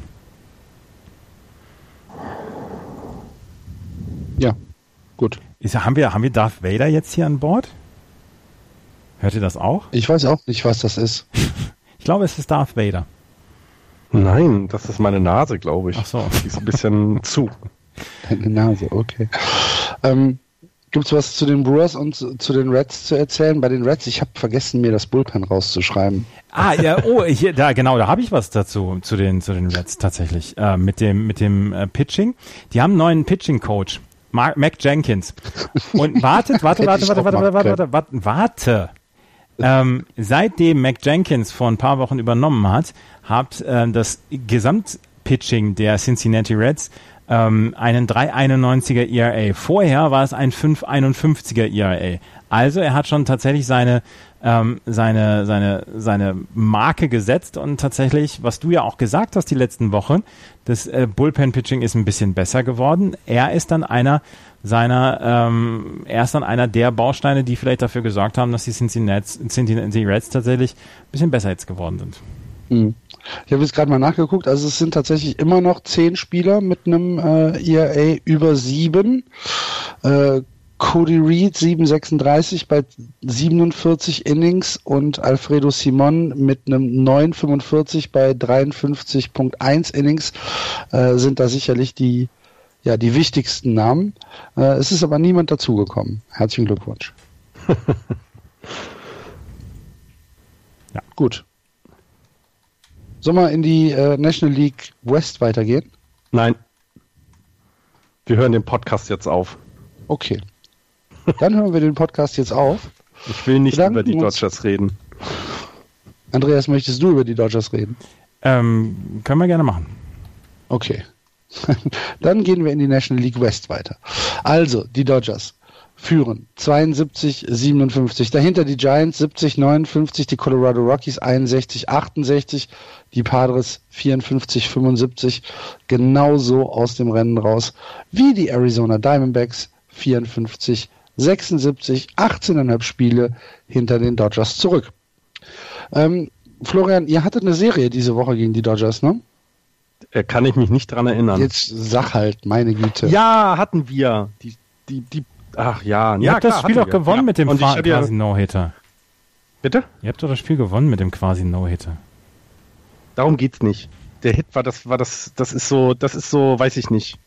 Ich, ich habe aber auch lange darüber nachgedacht, wie man mit so etwas umgeht. Und ähm, ich finde es gut, dass Corey Seager quasi nicht aufhört, Baseball zu spielen, nur weil es einen No-Hitter geben könnte. Das ist ihm eigentlich sehr hoch anzurechnen. Andererseits hasse ich ihn dafür bis an mein Lebensende, weil er No-Hitter verhindert hat. Ähm, das ist eine ganz komische, komische Situation, denn ich möchte schon, dass du, wenn du so etwas machst, also wenn der Pitcher die Möglichkeit hat, No-Hitter zu schlagen, dass dann irgendwie, keine Ahnung, die letzten drei Outs nicht mehr ernst, ernst genommen werden vom Gegner. Deswegen finde ich das sehr, sehr gut, was er gemacht hat. Dieser Hit war nur so sinnbefreit. Das ist so, äh, naja.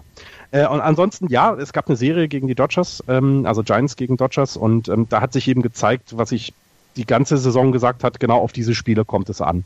Und die Dodgers haben zwei Spiele gewonnen. Das erste 9-5, ähm, relativ dominant. Das zweite 1-0.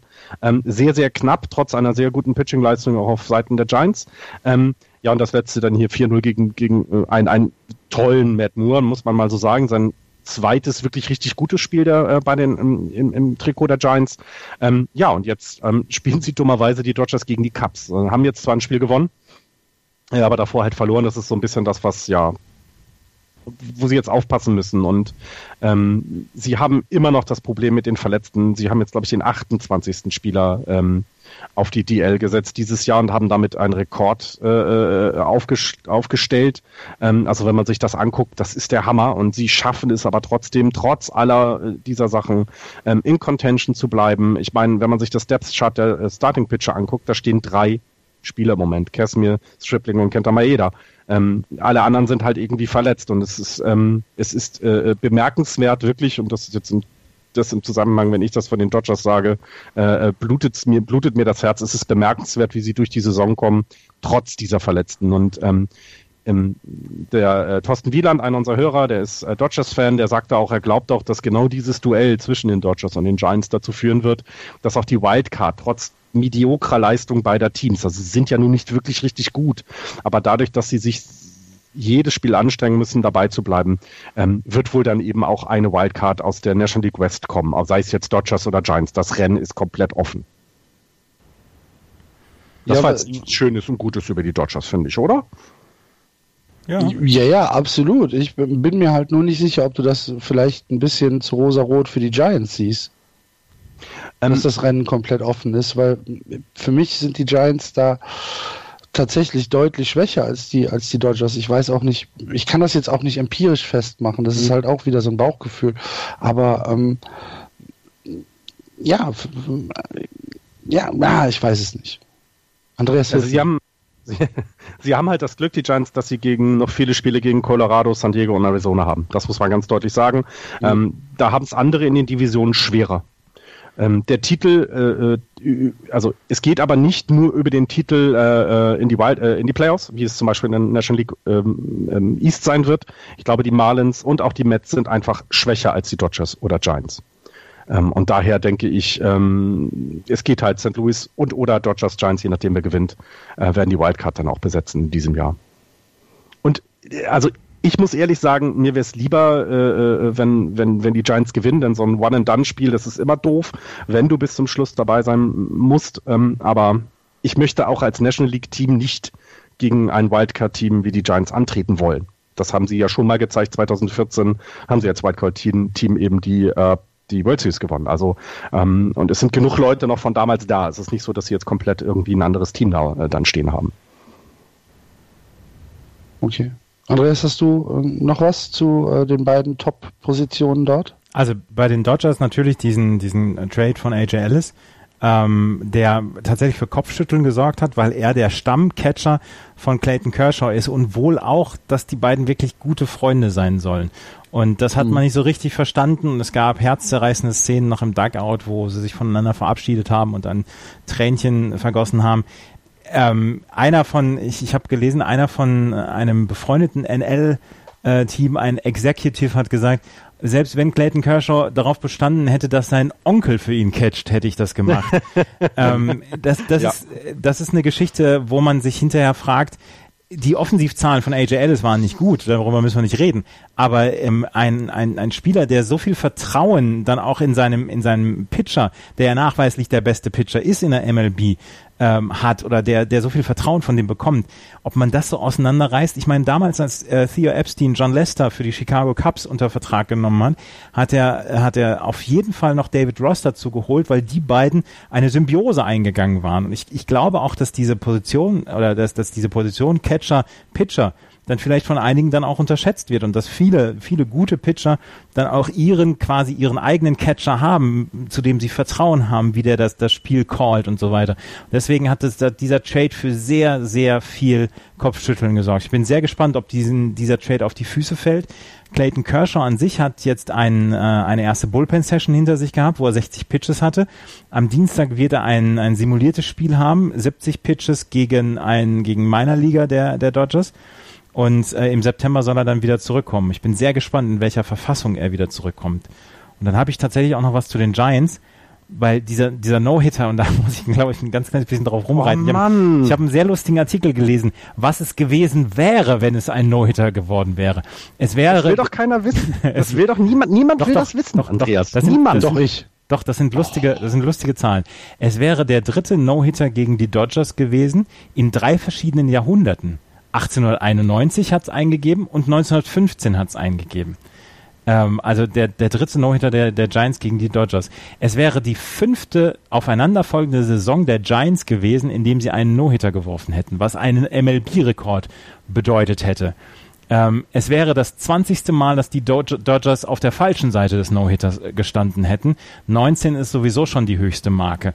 Ähm, es wäre der 18. No-Hitter von, von den Giants gewesen, ähm, was sie in die zweite Position gebracht hätten. Die Dodgers haben 22 Mal auch ähm, äh, einen No-Hitter selber geworfen. Und es wäre der 22. No-Hitter gewesen, gecallt von Vince Scully. 14 für die Dodgers, 6 äh, gegen die Dodgers und ein, ähm, ein No-Hitter von Jack Morris 1984 auf NBC. Wahnsinn. Vince Scully hat 22 No-Hitter gekommen. 21. 21. Eine, deswegen, deswegen kann er ja auch mit Fug und Recht von sich behaupten, ich glaube an diesen Quatsch nicht, dass man, diese, dass man nicht sagt, äh, da, da ist ein No-Hitter möglich. Weil er sagt ja immer, ähm, ich glaube nicht an die, also ich habe diesen Aberglauben nicht. Der sagt ja vom dritten Inning an, es könnte einen No-Hitter geben. Und 21 ja. No-Hitter hat er selber gecallt. Und jeder der letzten drei No-Hit-Versuche, die im neunten Inning mit zwei Outs ähm, aufgebrochen worden sind, sind von Rookies aufgebrochen worden. Justin Bauer, der es geschafft hat im, im Mai 2015 gegen Atlanta, gegen Shelby Miller und Joey Butler, der es am 1. Juli 2015 geschafft hat gegen den gegen Carlos Carrasco. Und du meinst, das bringt mich jetzt ein bisschen, so, das beruhigt mich jetzt ein bisschen. Nein, das sollte ich du, ne? nicht. Du meinst also, dass jemand wie Corey Seager, der ein fantastischer Baseballer ist, genau das alles verhindert hat. Aber drei. Stell dir das mal vor, der hätte das, das, äh, äh, es wäre so gekommen. Was hätte ich, was wäre ich auf Wolken hier in diesem Podcast geschwebt? Aber Jetzt das, bin das, ich im Keller schon, und es geht mir schlecht. Aber das wäre schon cool. Sieger, es geht mir schlecht. Das wäre schon cool gewesen. Drei, drei können, no wir ja, können wir ja eigentlich nur froh sein, dass das nicht passiert ist. drei No-Hitter. Ich finde aber, die Statistiken, die du gerade vorgelesen hast, finde ich alles insgesamt ähm, zeigt eben auch, und das, das tut mir so leid, aber die Giants und Dodgers spielen eben schon sehr, sehr lange immer vorne mit. Und das finde ich, ähm, das, das so kann man, glaube ich, oft genug sagen, wie lange die sich schon gegenseitig auf die Nerven gehen und wie lange sie es auch immer geschafft haben, für Rekorde oder für, für, für, für solche Dinge ähm, zu stehen. Und, ähm, und, und es ist eben so, so schade, dass jemand wie Vince Scully, der das alles erlebt hat, äh, das nicht mehr weitertragen kann. Also es ist ein bisschen, bisschen, bisschen, ein bisschen Wehmut ist dann auch dabei, ne? Aber was wäre das geil gewesen? Drei No-Hitter in drei verschiedenen Jahrhunderten. Das stimmt. Das ist schon cool. Es kann ja noch kommen. Ja, ja, aber, aber das, das ist schon also cool. Ich, wir hatten ja hier, Madison Bumgarner hat dieses Jahr schon zwei Complete Game Losses. Johnny Cueto hat ein Complete Game Loss. Also die Möglichkeit besteht ja, dass, dass das nochmal wieder passiert. Also das Pitching der Giants ist ja jetzt nicht das schlechteste, so auf dem Papier, finde ich. Ähm, die Offensive ist halt einfach eine Sauerei. Also es gibt gar nicht. Das, also äh, wir haben es ja vorhin mit den Left on Base gesagt. Das ist, ähm, du kannst, ich, wie oft habe ich das schon getwittert oder in die WhatsApp-Gruppe ge ge gepackt, ne? Null aus, Bases loaded. Wie viele Punkte bringen die Giants über die Platte? Kein.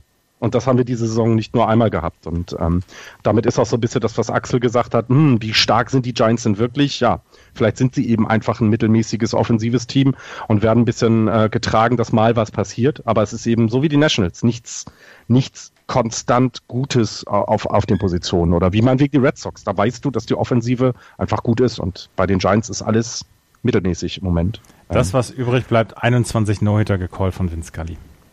Ja, ist schön. Absolut, absolut. Okay. Ähm, um äh, die Sache rund zu machen, zu den Rockies, zu den Padres, zu den Diamondbacks, irgendwas Interessantes noch? Ähm, nein, ich habe nur einen Artikel gelesen, dass die Colorado Rockies sehr, sehr zufrieden sind mit John Gray und Tyler Anderson und dass sie hoffen, dass diese beiden Starting Pitchers ähm, eine, eine sehr gute One-Two-Combination in den nächsten Jahren sein könnten. Mehr habe ich nicht. Okay. Gelesen. Also von den drei Teams die da unten rumdoktern, glaube ich, ähm, sind die Colorado, Colorado Rockies tatsächlich ist sogar eine Überraschung, wenn du so willst. Also ähm, die sind jetzt immer noch unter, unter 500, alles ganz klar, aber das sieht ja schon mal besser aus. Na, Nolan Arenado haben sie bei sich, ähm, der eingeschlagen hat, die beiden Starting-Pitcher. Wenn du nach San Diego, nach Arizona guckst, da ist einfach nichts.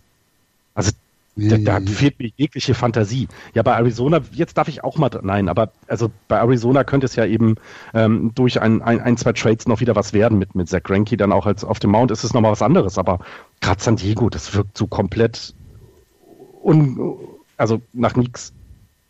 Ja, San Diego, ja, San Diego ähm, wird halt oder läuft halt noch äh, die Trading Deadline äh, letztes Jahr nach. Ja. Ja. Gut.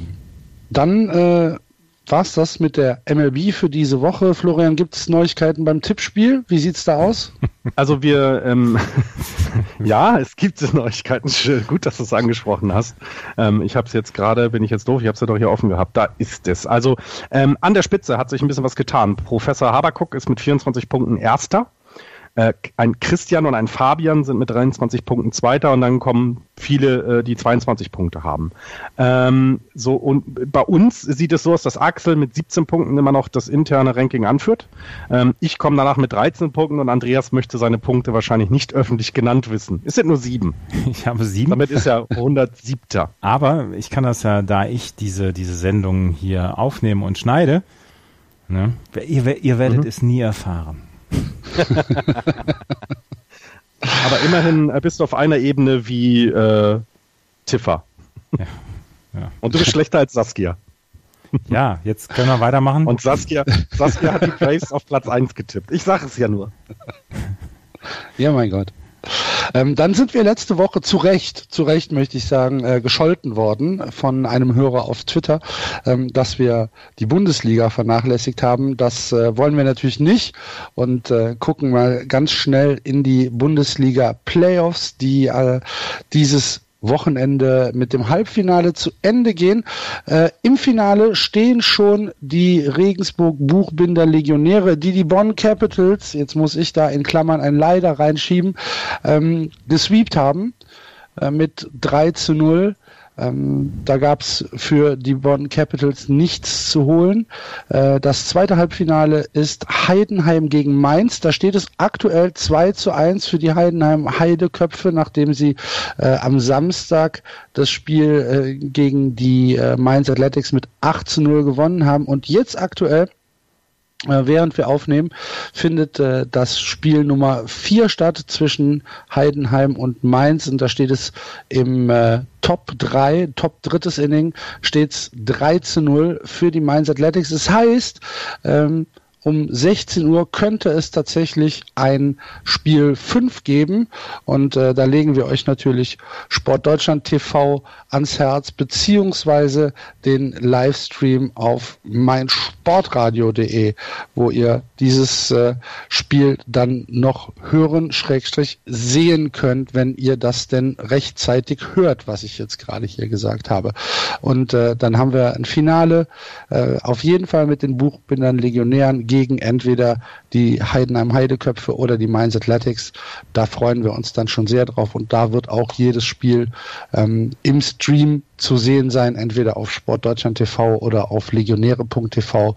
Ähm, die Links ihr wisst ja, wo ihr die findet.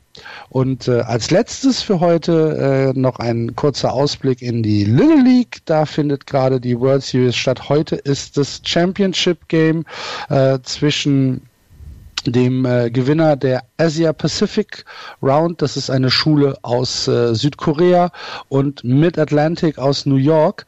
Äh, ich gucke jetzt mal gerade, wie sie heißen.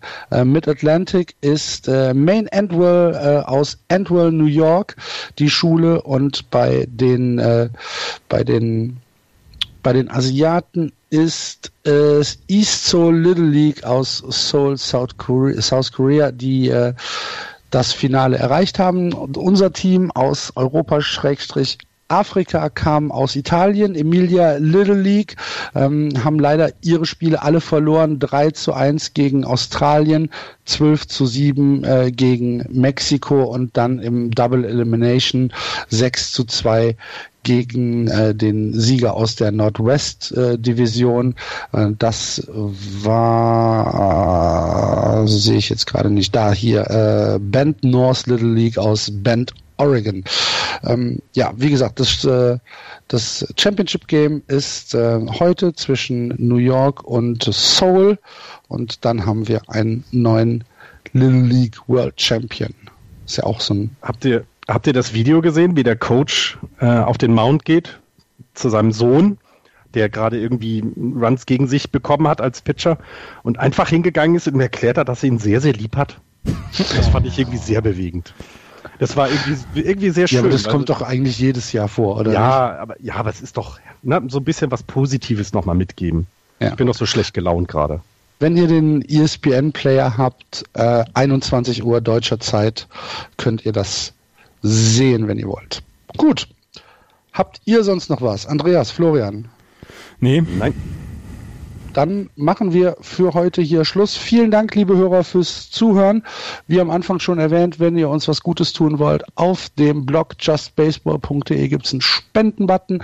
Ansonsten freuen wir uns über eure Kommentare im Blog, auf Twitter, auf Facebook und am allerliebsten natürlich über eine kleine Rezension auf iTunes.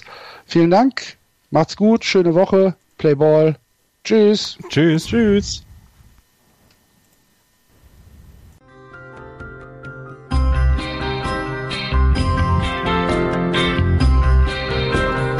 Das war Just Baseball. Ihr findet uns auf justbaseball.de, bei Facebook, bei Twitter und natürlich bei iTunes.